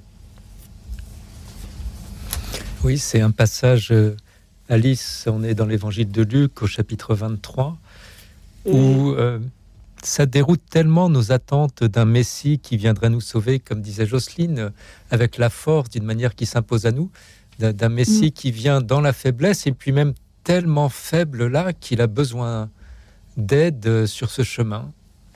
Ouais. Oui. Parce que euh, moi, je me dis, euh, c'est un acte qui est que euh, tu marches en route, tu ne t'attends pas, on te dit, euh, toi là, qui marche là, porte le, le, le, le- ce fardeau, un fardeau qui est lourd que tu ne t'attendais pas, et tu le portes. Au début, il est lourd, à la fin, tu l'acceptes. Et je me dis, euh, c'est quelque chose de vraiment difficile d'accepter, quoi. Oui. Moi, j'avais envie de vous Et demander, cela, Alice. c'est vraiment un acte d'amour. Alice, moi, j'avais envie de vous demander euh, ce fardeau tellement lourd à porter. Je vais pas être euh, Oui. indiscrète ni rien, mais c'est vrai que vous vous identifiez à Simon de Sirène. Euh, vous- apparemment, il y a quelque chose qui qui vous pèse beaucoup au départ, et puis et puis peu à peu, vous avez vu que avec le Christ, c'était possible, avec son regard qui nous aime, euh, c'était possible de marcher là où vous pensiez être écrasé par la, le poids. Ouais. Mais euh, bon, je, je pense que l'écriture, elle nous parle surtout en fonction de ce que nous ressentons, de ce que nous, nous vivons. Sinon, elle, elle nous passe tellement au-dessus de la tête. Merci beaucoup, Alice. Merci. Bonne soirée, Alice. Donc, euh, moi, c'est ce passage qui m'avait beaucoup marqué. Hein.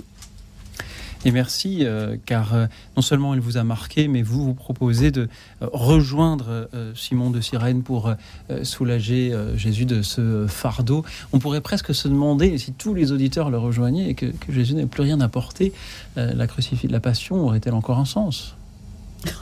Oui, Oui, mais il y a- il y a- Mais on, oui, on voit oui, quand même. J'aime les questions On, impertinentes. on voit quand même, Louis Auxil, tout, tout au long de l'évangile, qu'au début, il y a des foules, il y a des foules, et puis que les gens l'abandonnent peu à peu. Oui.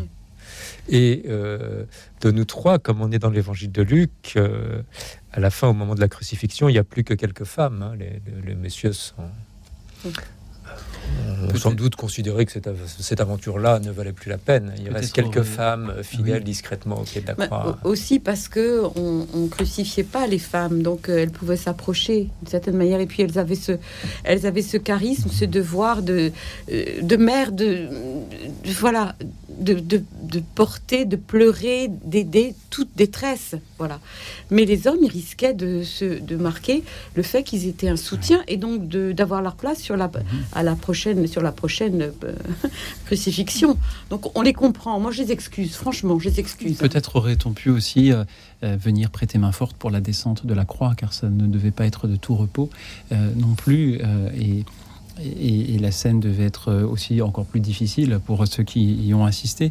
Merci à vous, Alice, encore une fois, pour votre secours de ce soir. Et merci à François qui nous rejoint depuis la région de Montpellier. Bonsoir, François. Oui, bonsoir. Merci, François, d'être avec nous. Quelle est cette Eh bien, scène euh, moi, j'aurais. Euh, je n'y aurais jamais pensé, c'est grâce à vous. Euh, je pense que je me serais bien être le, serviteur à l'auberge d'Emmaüs. Euh, J'aurais servi trois personnes et puis, quand ils auraient été étonnés, je leur aurais dit Ben oui, oui, vous étiez bien trois. Et puis alors, euh, ensuite, euh, ça me met à la place de d'abord des serviteurs, euh, d'abord pourquoi pas de restaurant, qui voient des couples et qui les servent. Et puis, de toute façon, de tous ces, toutes ces personnes qui sont derrière, qui servent. Et ça va jusqu'au, vous voyez, voyez tout ce qu'on peut dire quand on dit jusqu'au. Ça va jusqu'aux éboueurs, euh, mais aussi dans les hôpitaux, euh, les aides-soignantes. euh, et, et, et alors, tout ce qui est service public. Alors, il y a d'abord le service public officiel, qui est visiblement tout à fait négligé parce que ces gens-là ne produisent pas. Et puis, il y a même ceux qui sont, qui, qui sont dans le, qui servent le public, qui servent les, gens. Moi, j'en connais. Il y en a qui me, je suis très âgé. Il y a, des gens qui me servent. Et, euh, eh bien, tout ça, c'est, euh, c'est vraiment ceux qui font, euh, qui vous disent, mais oui. Non, ils vous disent même pas, mais oui, le Seigneur était là. Mais c'est à vous de l'entendre. Voilà. Et donc,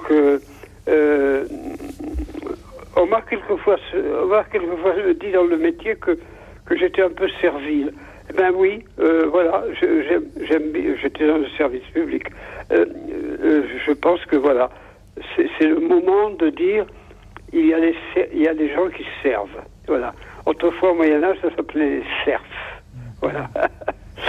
Et voilà, c'est ça que je voulais dire. Merci beaucoup François de rendre un peu hommage par vos paroles à, à tous ces personnages qui ont réellement existé dans les scènes que la Bible nous raconte et qui, dont l'histoire n'est pas écrite. Ah mais oui, mais il, il s'est même pas dit, hein. Il a même pas dit qu'il y avait un, un gars qui, qui avait posé, peut-être qui avait installé la table et qui allait après la, la ramasser. Voilà. Mais c'est voilà, c'est bien de m'y avoir fait penser. Eh bien alors, euh, François, dans cette série, on pourrait continuer en allant dans la Passion, dans l'Évangile de Jean et la scène du lavement des pieds, hein, où la, la grande surprise de ses disciples, c'est Jésus qui fait ce travail et qui a l'air Oui, alors c'est lui qui indigne. devient hein. serviteur, oui. Oui, oui, D'ailleurs, il Hein dit qu'il est venu pour ça, hein, oui, oui. pas pour être Oui. servi. Donc on, on pourrait être dans cette scène et se faire laver les pieds. euh, Peut-être pas comme on fait euh, pendant la semaine sainte, où c'est c'est un acte liturgique très solennel, puis on est heureux d'avoir été choisi, mais comme euh, le, le geste qu'un serviteur quelconque et anonyme Oui. devrait faire, et puis c'est lui euh, qui le fait. C'est bien que ce soit devenu un enfin, ou bien la liturgie sert à quelque chose, et c'est bien qu'on ait introduit ça. Euh, mais enfin, effectivement, il faut pas se contenter de ça. Et, et mon Dieu, oui. euh, euh, et ça, c'est beaucoup plus pénible d'aller laver les pieds des, des personnes, leur couper les ongles, euh, euh, etc. quoi, Quand voilà. Le travail des, des aides-soignants dans, dans les maisons où sont les personnes Oui, les plus âgées. oui, hein, oui. ou, ou des amis qui vous Mhm. font ce service, voilà, sans en faire des, des affiches, voilà. Sans en faire des affiches. Merci François. oui. C'est bien. Et moi, je suis quand même heureux que le pape ait fait ça. Voilà. Euh, nous, nous- nous avions, un, sans les critiquer, les papes qui étaient sur la justa tes- testatoria, et puis euh, qui étaient portés par quatre serviteurs. Et puis maintenant, nous avons eu un pape qui avait les pieds. Mais c'est bien. Mais enfin, euh, je ne sais pas si tout le monde a compris, y compris nos dirigeants, euh, ce que ça voulait dire. Voilà. Merci François d'être là pour nous le rappeler et pour euh, nous inviter à être au service comme tous ces, ces personnages dont nous parle la Bible. Et merci de faire le lien avec ceux qui sont aujourd'hui au service également. François, c'était une joie de vous entendre ce soir. Oui, moi aussi. Merci d'avoir été au service de notre émission durant ces, ces quelques minutes. Et merci, je vous souhaite, euh, cher François, une belle soirée, un, un très joyeux Noël. Et Oh, oui, ça va être difficile, mais enfin, on va essayer. je vous souhaite qu'il voilà, qu'il le, le- le soit autant que possible. François, merci encore une fois pour votre présence parmi nous ce Je vous en soir. prie. Allez, Et merci. continuez. Ah, bon, on va continuer justement avec les auditeurs qui Au- vont continuer à nous appeler. Au revoir François. Toujours au 01 56 56 44 00. Dites-nous ce soir, chers amis, à quelle scène de la Bible vous auriez aimé assister, prendre part, peut-être pour euh, mieux comprendre ce qui s'y passe en écoutant de vos propres oreilles, en regardant de vos propres yeux, peut-être pour venir en aide aux personnages qui s'y trouvent ou simplement vivre avec eux ce qu'ils ont vécu. Dites-nous quelle est cette scène de l'Ancien ou du Nouveau Testament à laquelle vous auriez aimé assister, prendre part. Et dites-le nous au 01 56 56 44 00, le 01 56 56 44 00. Et euh, quant à moi, je pensais à une autre scène, non pas à laquelle j'aurais aimé assister, mais à laquelle nous assisterons. Et je pense, bien sûr, au jugement dernier, en écoutant Johnny Cash chanter en s'inspirant du livre de l'Apocalypse, Redemption Day. Écoute dans la nuit, une émission de Radio Notre-Dame et RCF.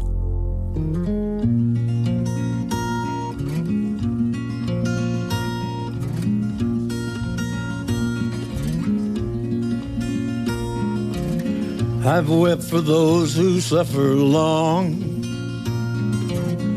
but how I weep for those who've gone. In rooms of grief and questioned wrong, but keep on killing. It's in the soul to feel such things, but weak to watch without speaking. Oh, what mercy sadness brings if God be willing. There is a train that's heading straight to heaven's gate, to heaven's gate. And on the way, child and man and woman wait, watch and wait. For Redemption Day.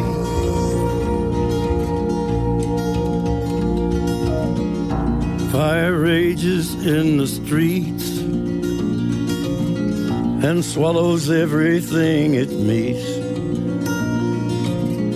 It's just an image often seen on television.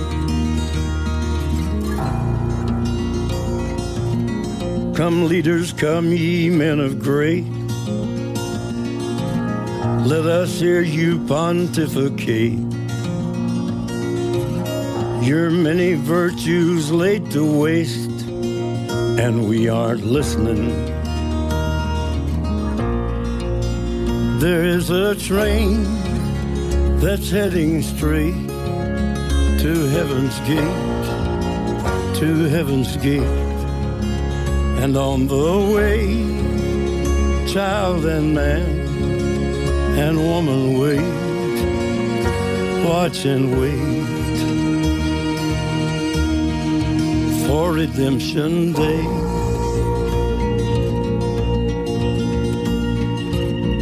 What do you have for us today? Throw us the bone, but save the plate. Oh, why we waited till so late? Was there no oil to excavate, no riches in trade for the fate of every person who died in hate? Throw us a bone, ye men of great. There is a train that's heading straight to heaven's gate, to heaven's gate. And on the way, child and man and woman wait, watch and wait for redemption day.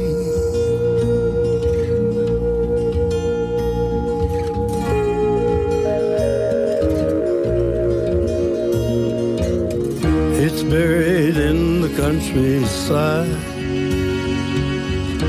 exploding in the shells of night. It's everywhere a baby cries. Freedom. Freedom.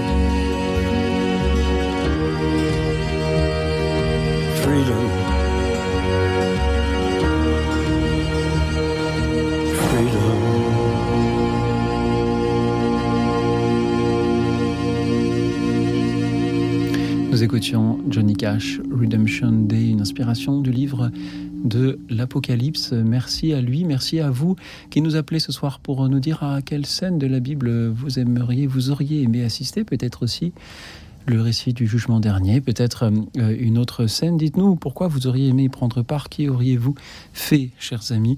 Toujours au 01 56 56 44 00. Et nous accueillons Germaine de Paris. Bonsoir Germaine. Oui, bonsoir. Merci beaucoup de votre euh, présence. Et bon, ça faisait longtemps que je voulais venir. J'ai téléphoné une fois, mais je vous ai, j'ai dit euh, sur euh, le petit euh, carton, s'il vous plaît, pour, euh, pour vous dire que j'étais au ciel hein, déjà. je suis au ciel. je suis au ciel avec les parterres, toujours avec les parterres de fleurs. Et c'est merveilleux, hein. la lumière et tout, c'est extraordinaire. sur hein. parole, Germaine. Oui. Quel est le Germaine révélations de Dieu et de Jésus. Pardon? Quel est le passage de la Bible à laquelle vous auriez aimé Oui, assister, que vous soyez au ciel ou sur Eh terre bien, le passage de la Bible, c'est Jean-Baptiste qui dit Voici l'agneau de Dieu. Oui. c'est merveilleux. C'est merveilleux. Ah, pardon Et pourquoi vous auriez Ben, aimé parce assister qu'auriez-vous fait, qu'auriez-vous il fait je- oui. Il nous donne la vie éternelle en Oui. se présentant. Il est courageux et tout, et pour les péchés des, des personnes. Oui. Il faut que les personnes se réveillent. Il y a Dieu et Jésus-Christ qui, Oui. qui, qui nous appelle tous les jours, tous les jours, et c'est merveilleux de l'annoncer. Et qu'auriez-vous fait, Germaine, si vous aviez assisté en vrai à ce sermon Vous, vous, vous l'auriez. Oh, oh là là, ben, ben je me mets, euh, ben, euh, je me vais, à- je me, je m'allonge par terre. Ah, mais. Ah tiens, alors moi, moi curieux. Germaine, je- j'aurais Comme- comme- marché Comme, ceux qui reçoivent des, certains sacrements. Père Erwan, qu'en dites-vous?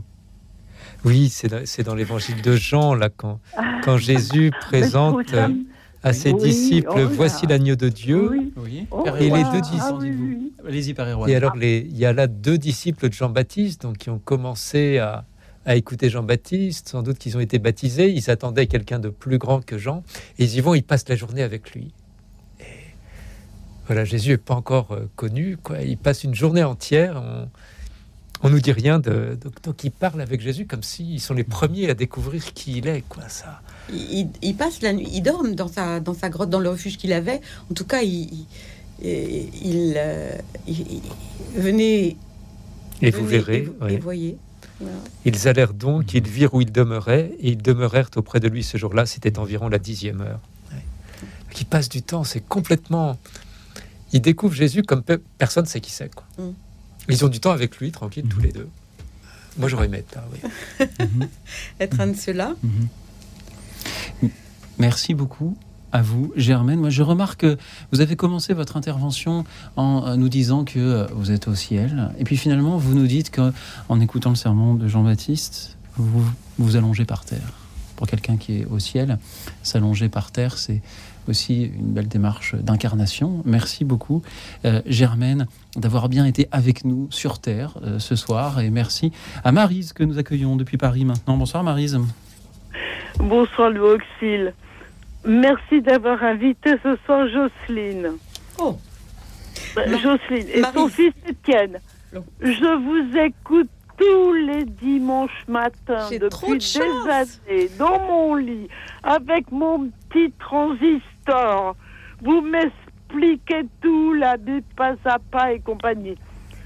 Je suis trop Vous fière. êtes avec moi Franchement, là. des années, tous les dimanches matins. Puis je peux rien dire là. hein.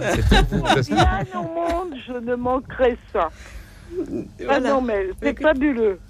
Tant mieux. Alors, merci Louis Auxil d'avoir invité Jocelyne. C'est avec plaisir. Bon, euh, pour le thème de ce soir, euh, j'aurais aimé insister.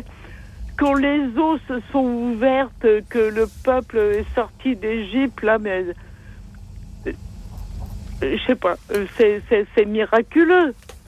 Ah oui.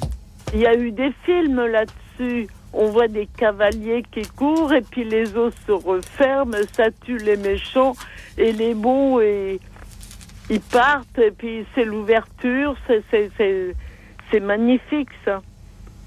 Mais ça veut dire quoi en vrai? Marise, vous nous dites que vous auriez aimé assister à la traversée de la mer Rouge, mais vous auriez aimé y assister en étant avec, Ah ben, euh, avec Moïse ou avec les soldats de Pharaon? Ah non, en étant avec euh, avec euh, moi dedans avec le Christ et partir avec son peuple. Alors, le Christ, j'ai bien Et suivi puis quelques de années voir après. que tout se passe bien, que tout s'ouvre. et faire ce chemin avec le, ce- le peuple juif, faire ce chemin, prendre le risque avec eux de, de suivre Eh ben oui. euh, Moïse à travers, euh, à travers la mer pour euh, échapper aux poursuites de, de- de Pharaon. Euh, Jocelyne Tarando, qu'en dites-vous? Bah, c'est, c'est, euh, c'est la mer des Joncs, hein, Yamsouf, qu'ils sont en train de traverser. Donc, euh, ça, c'est- ça se situe dans le, dans le delta du Nil. Et hum, c'est un moment extraordinaire, effectivement. Et, et, et, Ah pour euh, moi, c'est le plus extraordinaire des et, moments. et Marise, vous auriez pu être, parce que euh, il n'y avait pas que le peuple hébreu, il y a beaucoup de gens, nous, nous dit la parole, qui sont partis avec eux. euh, en voyant que bah, ils étaient en train de vivre un truc incroyable et que ça faisait c'était c'était bien d'être avec eux et de voir ce qui allait se passer donc euh, c'est tout à fait plausible que vous ayez pu traverser la mer, euh, la mer des gens avec eux. Ils ont dû quand même avoir la peur de leur vie parce que Pharaon Bah dans oui. le dos, avec ses chars et ses cavaliers, euh, voilà, on pense à l'Ukraine, on pense à, aux chars, on pense à, voilà, à tout ça. Et, et devant la mer qu'on ne peut pas franchir, quoi. Donc je, je pense que c'est un moment inc- d'une incroyable intensité au point que que Dieu dit à Moïse, bah, qu'est-ce que tu as crié Étends ton, ton bâton, enfin, fais, fais le job, quoi. Parce que il, il est lui-même, je pense, complètement médusé par ce qui est en train de se passer et comment on va s'en sortir, quoi. Je pense Bah que oui. oui. Et alors moi, comme tout à l'heure, je resterai, euh, plus- je resterai avec eux et puis je resterai un peu, puisqu'après ils chantent. Ah oui. hein. Euh, je, je dis ça sans réfléchir. C'est sans doute le, la- le premier cantique de la Bible. Myriam et, et, Et- et oui. Moïse et, et- et toutes les femmes. Ouais. Il, il Avec a les tambourins. Il a jeté à la mer cheval et cavalier. Voilà, on chante ça à Pâques, mais le- la joie partagée de, de chanter Dieu ensemble après cette libération, ça devait être extraordinaire. quoi. Tout à fait. Mm. C'est beau. hein. Il devait y avoir quelque chose de libérant dans le chant et dans la danse. euh, Merci ouais. Marise. Merci Père, je Merci, vous ai oublié Maryse. dans l'histoire. Mais non, je suis tellement contente d'entendre Jocelyne. Mais vous faites Ah, bien. ben voilà, je vais pour une fois que je Et vole la vedette. Et nous aussi. Dimanche matin depuis euh, Mm. 7-8 ans. Et nous aussi, on Euh, je ne loupe pas euh, de avec vous mon fils et il chante bien, c'est magnifique. Marise, merci et beaucoup. j'apprends plein de choses. Merci d'avoir été avec beaucoup, nous, Maryse. Marise, pour nous emmener traverser la mer Rouge. Et nous allons à présent écouter Marguerite de Lyon. Bonsoir Marguerite. Bonsoir, bonsoir à vous. Merci. Eh bien, euh, moi, c'est beaucoup plus prosaïque. euh, c'est euh, la, la scène de Marcy Marie, à Ah, laquelle oui. j'aurais aimé assister. Mais alors, euh, Marguerite, dans cette scène, il faut être d'un côté ou de l'autre. Est-ce que vous êtes à la cuisine ou au salon Avec Eh Marthe bien, ou avec Marie? Eh bien, euh, normalement, moi, je suis à la cuisine parce que j'aime accueillir. Et euh, je sais que euh, Jésus aimait, euh, après, euh, après le partage, euh, passer à table. Et euh, mais, euh, j'aurais aimé aussi euh, écouter euh, son, ce- sa parole. Et euh, justement, c'est c'est quelque chose qui, euh, enfin, c'est une, une parabole qui m'interroge parce que euh, on ne peut pas accueillir quelqu'un euh, sans euh, lui ouvrir non seulement sa porte mais sa table aussi. Et, et, et, et- et on ne peut pas non plus euh, ne pas écouter ce qu'il a à dire. Alors ça, euh, c'est quelque chose qui, qui m'interroge parce que euh, le Christ dit euh, ne lui enlève pas sa place. Marie a choisi la, la meilleure. Et, oui, bien sûr, bien sûr, c'est certainement la meilleure place des deux. Ah, mais il y a aussi le service. Voilà. D'où l'intérêt des cuisines aujourd'hui euh, ouvertes sur le salon. Des, des, des cuisines salon, parce qu'on peut faire la cuisine en écoutant parler l'autre. Je, je- Alors euh, ça, je, je ris. ça- Je ris, mais- Pour moi, c'est une fausse.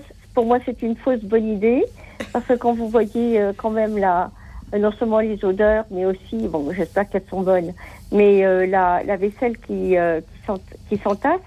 Euh, non, je pense que c'est- une bonne idée, mais pour moi qui ne me convient pas particulièrement parce qu'on peut pas à la fois avoir euh, la euh, l'oreille prêter l'oreille à la, à la conversation et puis euh, sur- S'agiter au surveiller fourneau, oui.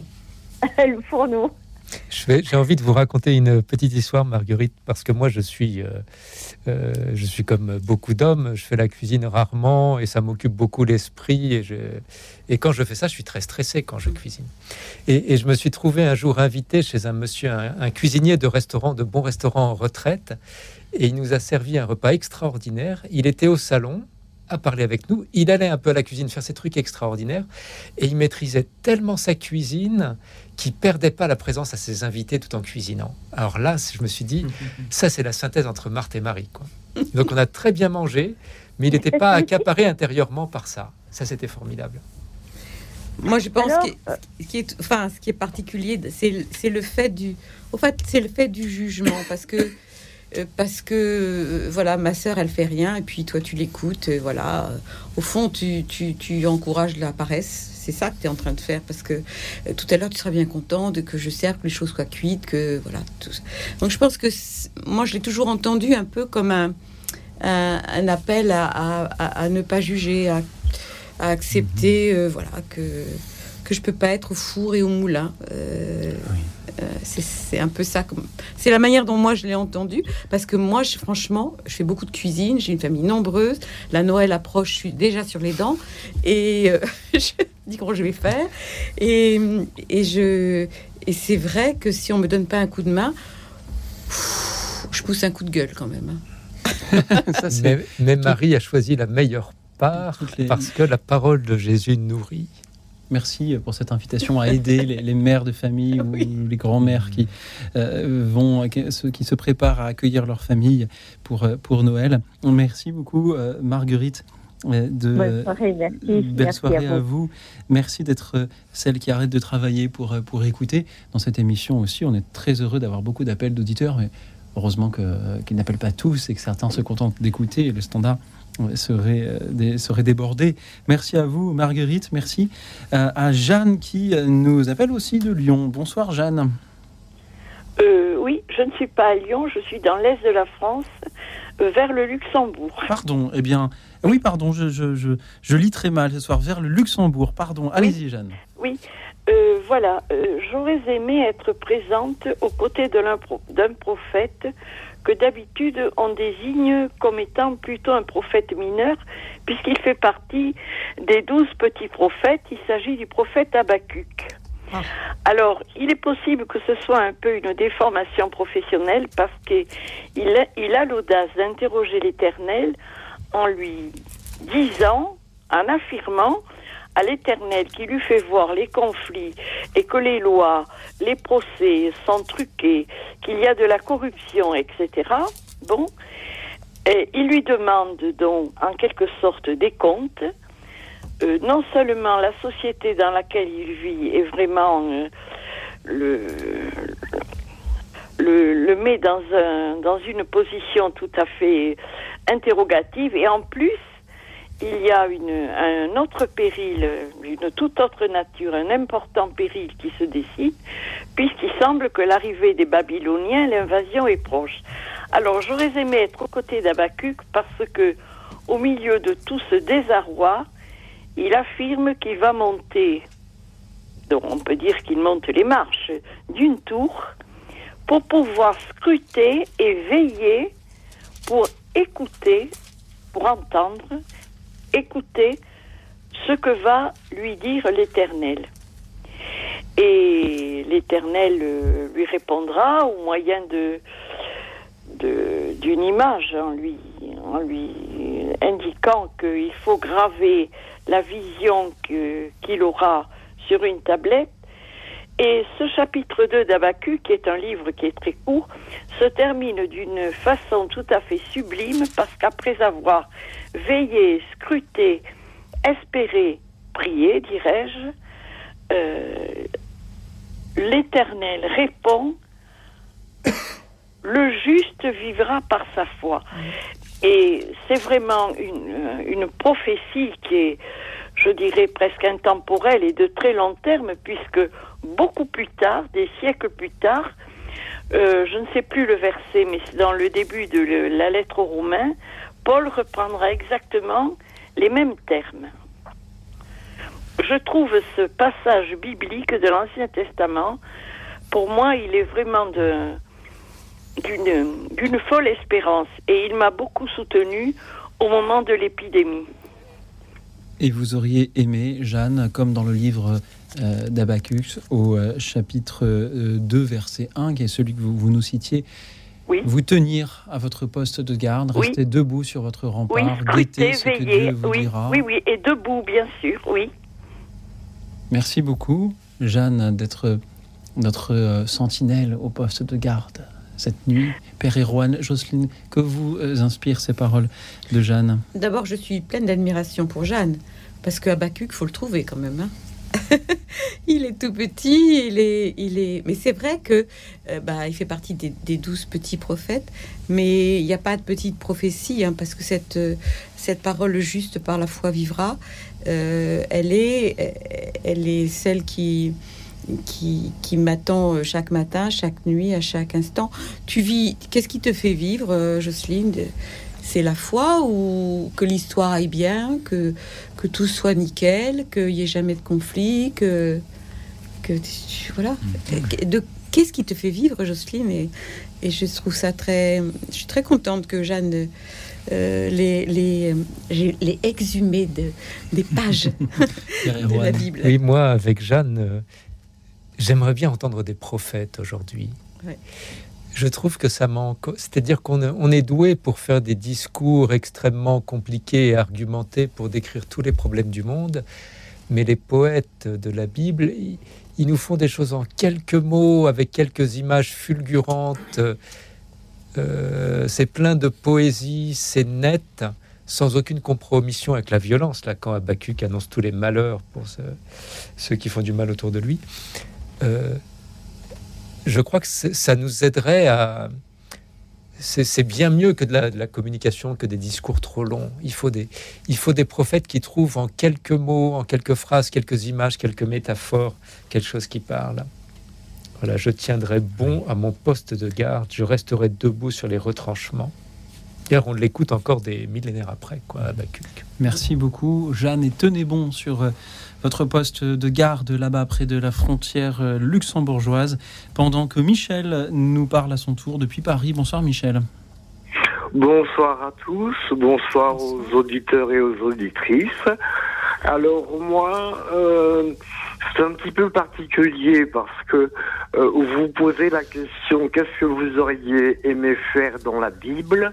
Moi, je vais vous dire ce que je fais depuis cinq ans, pratiquement tous les jeudis, euh, même presque tous les jeudis, euh, en répondant à à- à- à l'invocation euh, que Jésus fait à Parelmonia, la Sainte Marguerite Marie, il lui demande de faire la Sainte Communion chaque premier vendredi du mois et aussi de s'unir chaque jeudi soir à son agonie au jardin des Oliviers, priant, souffrant et demandant pardon pour les péchés du monde en cette heure sainte. Donc avec des amis, tous les jeudis soirs, à partir de 19h30, nous lisons un livre de Saint Padre Pio qui s'appelle L'heure sainte et qui dure une heure, comme son nom l'indique, où nous lisons les diverses péripéties de Jésus au Jardin des Oliviers et nous espérons être de ceux qui prient et veillent à la place de Pierre, Jacques et Jean qui eux sont en train de roupiller. Donc tous les jeudis soirs, nous nous retrouverons à 3, 4 ou 5 à lire chacun notre tour le livre euh, à la suite.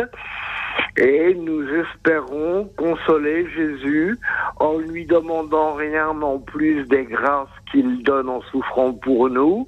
On le prie pas, on reste près de lui et on essaye de consoler son cœur. Michel, quelle est la scène à laquelle vous, vous que vous revivez un petit peu lorsque vous retrouvez ces, ces compagnons chaque jeudi Quelle est la scène à laquelle vous auriez aimé assister dans la Bible? Eh bien, euh, c'est la, c'est- c'est la place que nous tenons maintenant chacun, c'est-à-dire d'être à la place de Pierre, Jacques et Jean qui eux roupillent et nous, nous veillons pendant une heure pour être Jésus. Le- Voilà, L'agonie de. Jésus au mont des Oliviers. Voilà, tout à fait. C'est Gethsemane, l'agonie de Jésus au mont des Oliviers.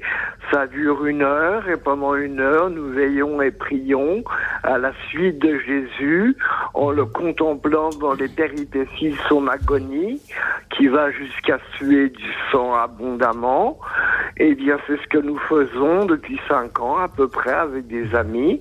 Nous veillons et nous prions euh, pour accompagner Jésus au jardin des Oliviers. Merci beaucoup, Michel, de l'accompagner euh, ainsi. Père Erwan, euh, Jocelyne Tarnot, que vous inspirent euh, ces paroles de, Michel qui allie ce- cette scène de la Bible à ce que lui-même vit chaque, chaque jeudi J'imaginerais bien que dans ce moment où on nous dit que Jésus prie sans nous dire beaucoup de détails dans sa prière, qu'il se souvient des psaumes et qu'il y trouve là, euh, dans cette tradition de- ancienne de, de son peuple, euh, les mots les plus justes pour dire à son Père ce qu'il est en train de vivre. On le verra à ces derniers mots sur la croix, hein, c'est le début d'un psaume. Mm.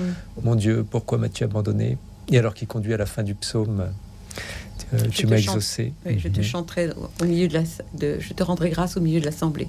Voilà, donc le- les, les psaumes peuvent être un bon lieu pour habiter cette scène euh, d'agonie du Seigneur. Merci beaucoup, Michel, pour euh, votre témoignage de ce soir. Merci à vous tous qui avez été euh, nombreux à, participer euh, ce soir. Et nous allons encore passer d'une scène à une autre, puisque nous venons de parler de Gethsemane, de l'agonie de Jésus au mont des Oliviers. Mais dans quelques jours, nous fêterons Noël. hein. Alors peut-être euh, pouvons-nous évoquer aussi cette euh, nativité avec euh, le chœur du King's College de Cambridge. Il chante Silent Night. Écoute dans la nuit, une émission de Radio Notre-Dame et RCF.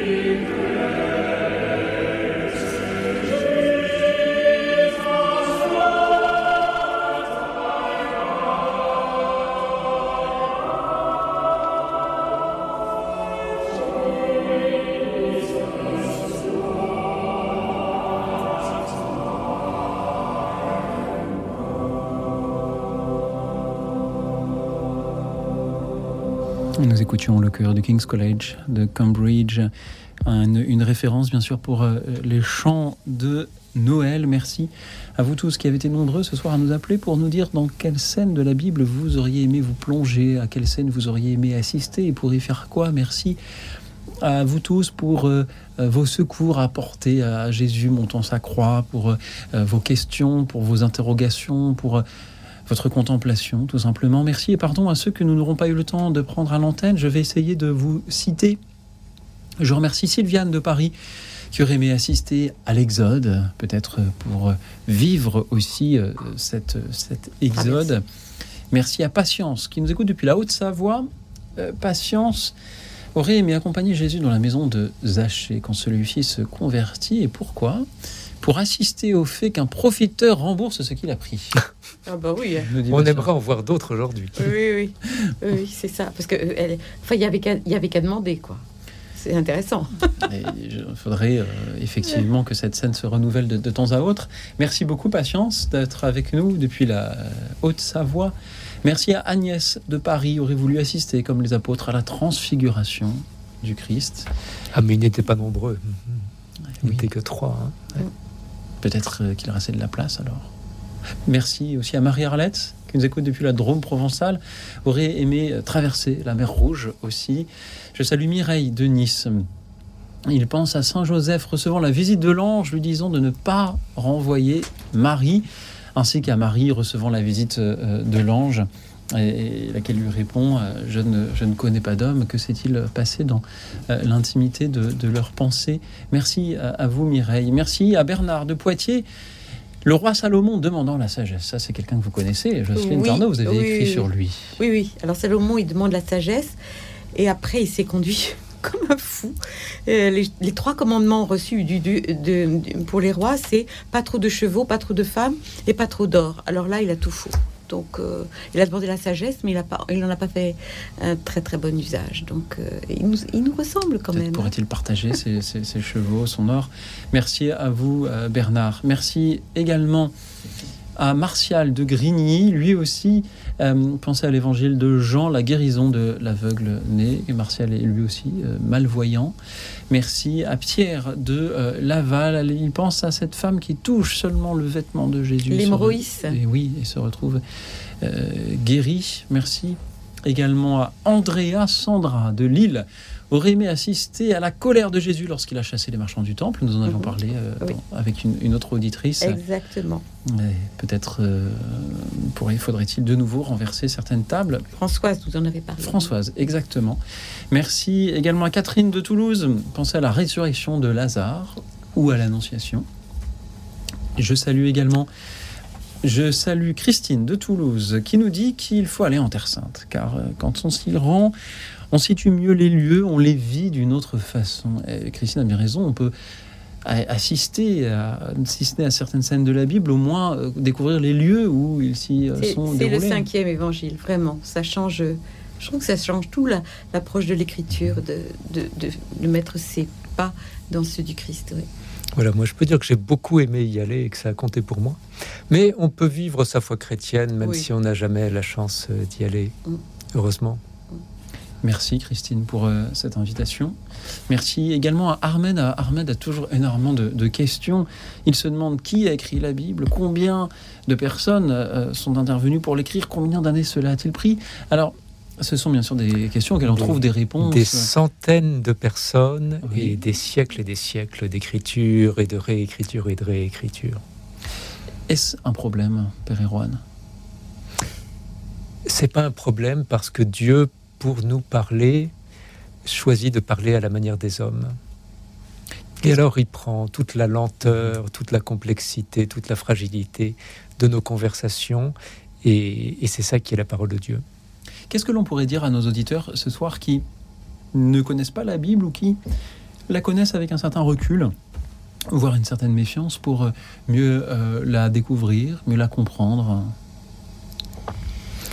Moi, j'aurais envie de dire ce que le Christ dit je ne suis pas venu pour euh, abolir, mais pour accomplir. Et je crois que dans la contemplation qu'on a de Jésus, dans, dans le dialogue qu'on a avec lui, il y a toute cette sève, tout cet arbre, de même que nous ne sommes pas sortis d'un chapeau, qu'il y a des milliers de générations qui nous ont portés pour qu'on arrive ce soir à être trois autour de cette table. Mhm. Euh, voilà, c'est. Je pense que c'est cette, cette dimension. Je suis pas venue abolir, je suis venue accomplir. Et je dirais bien que c'est un, euh, en étant d'accord, que c'est un livre partagé, la Bible. C'est pas un livre fait pour être lu tout seul, enfin même si on y passe beaucoup de temps. Euh, mais c'est un livre partagé. Alors, vous pourriez faire ce qu'on a fait ce soir, vous demander à vos amis qui connaissent la Bible, et toi, quelle scène Toi, quelle scène Et puis commencer par euh, la- les passions ou les, euh, ce qui a rejoint et fait vivre les uns et les autres. Et puis, on, on commence par là, on commence quelque part. Merci à vous tous. Merci également à Constant qui nous écoute euh, depuis euh, Paris et qui me remercie pour le choix de l'émission et donc vous remercie, chers auditeurs, d'y avoir pris part, euh, d'y avoir participé euh, par vos appels, vos méditations, vos témoignages. Merci aussi à ceux qui nous suivaient sur la chaîne YouTube de Radio Notre-Dame. Je salue Lula qui aurait aimé assister au dernier repas de Jésus. Oui, c'est sûr. C'est sûr, parce que quand même, c'était extraordinaire ce qu'il a dit et ce que Jean nous a rapporté de, de, de, ces moments. Oui, ça, ça devait être euh, un grand moment de, grand moment à vivre. Merci à vous tous. Et merci à vous, Jocelyne Tarnot, Père Erwan Chotti. Il nous reste une petite minute d'antenne. En, en quelques mots, qu'avez-vous vécu ce soir avec nos auditeurs? Qu'avez-vous pensé de, de leurs appels? Ben, moi, j'étais contente de. Comme disait le Père Erwan, en fait, ça se partage. C'est un livre qui se partage. Et quand on voit euh, son écho dans, euh, chez quelqu'un d'autre, il y a quelque chose qui, qui, nous, qui nous touche, qui, voilà, qui vient faire vi- vibrer le fait que la parole, elle est, faite pour être une nourriture qui se partage. Moi, je suis toujours émerveillé d'entendre combien des, des centaines et des milliers, sans doute des millions de personnes connaissent ce livre et y sont attachés. Pas, pas comme un livre de, de connaissances, mais quelque chose que dans toute leur, leur histoire et leur chair. euh, le plus touchant, c'est les gens qui, qui parlaient de, difficultés de, santé, voire de handicap, et qui disent, euh, voilà, cette scène, j'aimerais y être. Et il y a encore une attente. hein. On attend que Dieu vienne dé- définitivement, totalement dans nos vies. Mais ces scènes nous y conduisent. Merci donc de nous y conduire, chers auditeurs. Merci aussi à toute l'équipe euh, d'écoute dans la nuit, Alexis qui réalisait ce soir cette émission, Christian et Marie-Thérèse qui étaient au standard pour prendre vos appels. Merci encore à vous, Jocelyne Tarnot. On vous retrouve dans vos divers ouvrages sur le, le roi Salomon ou sur les couples phares de la Bible chez Salvatore, Père Erwan. On vous retrouve dans le podcast Philosophie, Théologie lundi. Merci à vous tous et belle marche vers Noël. Joyeux Noël, Louis et Jocelyne.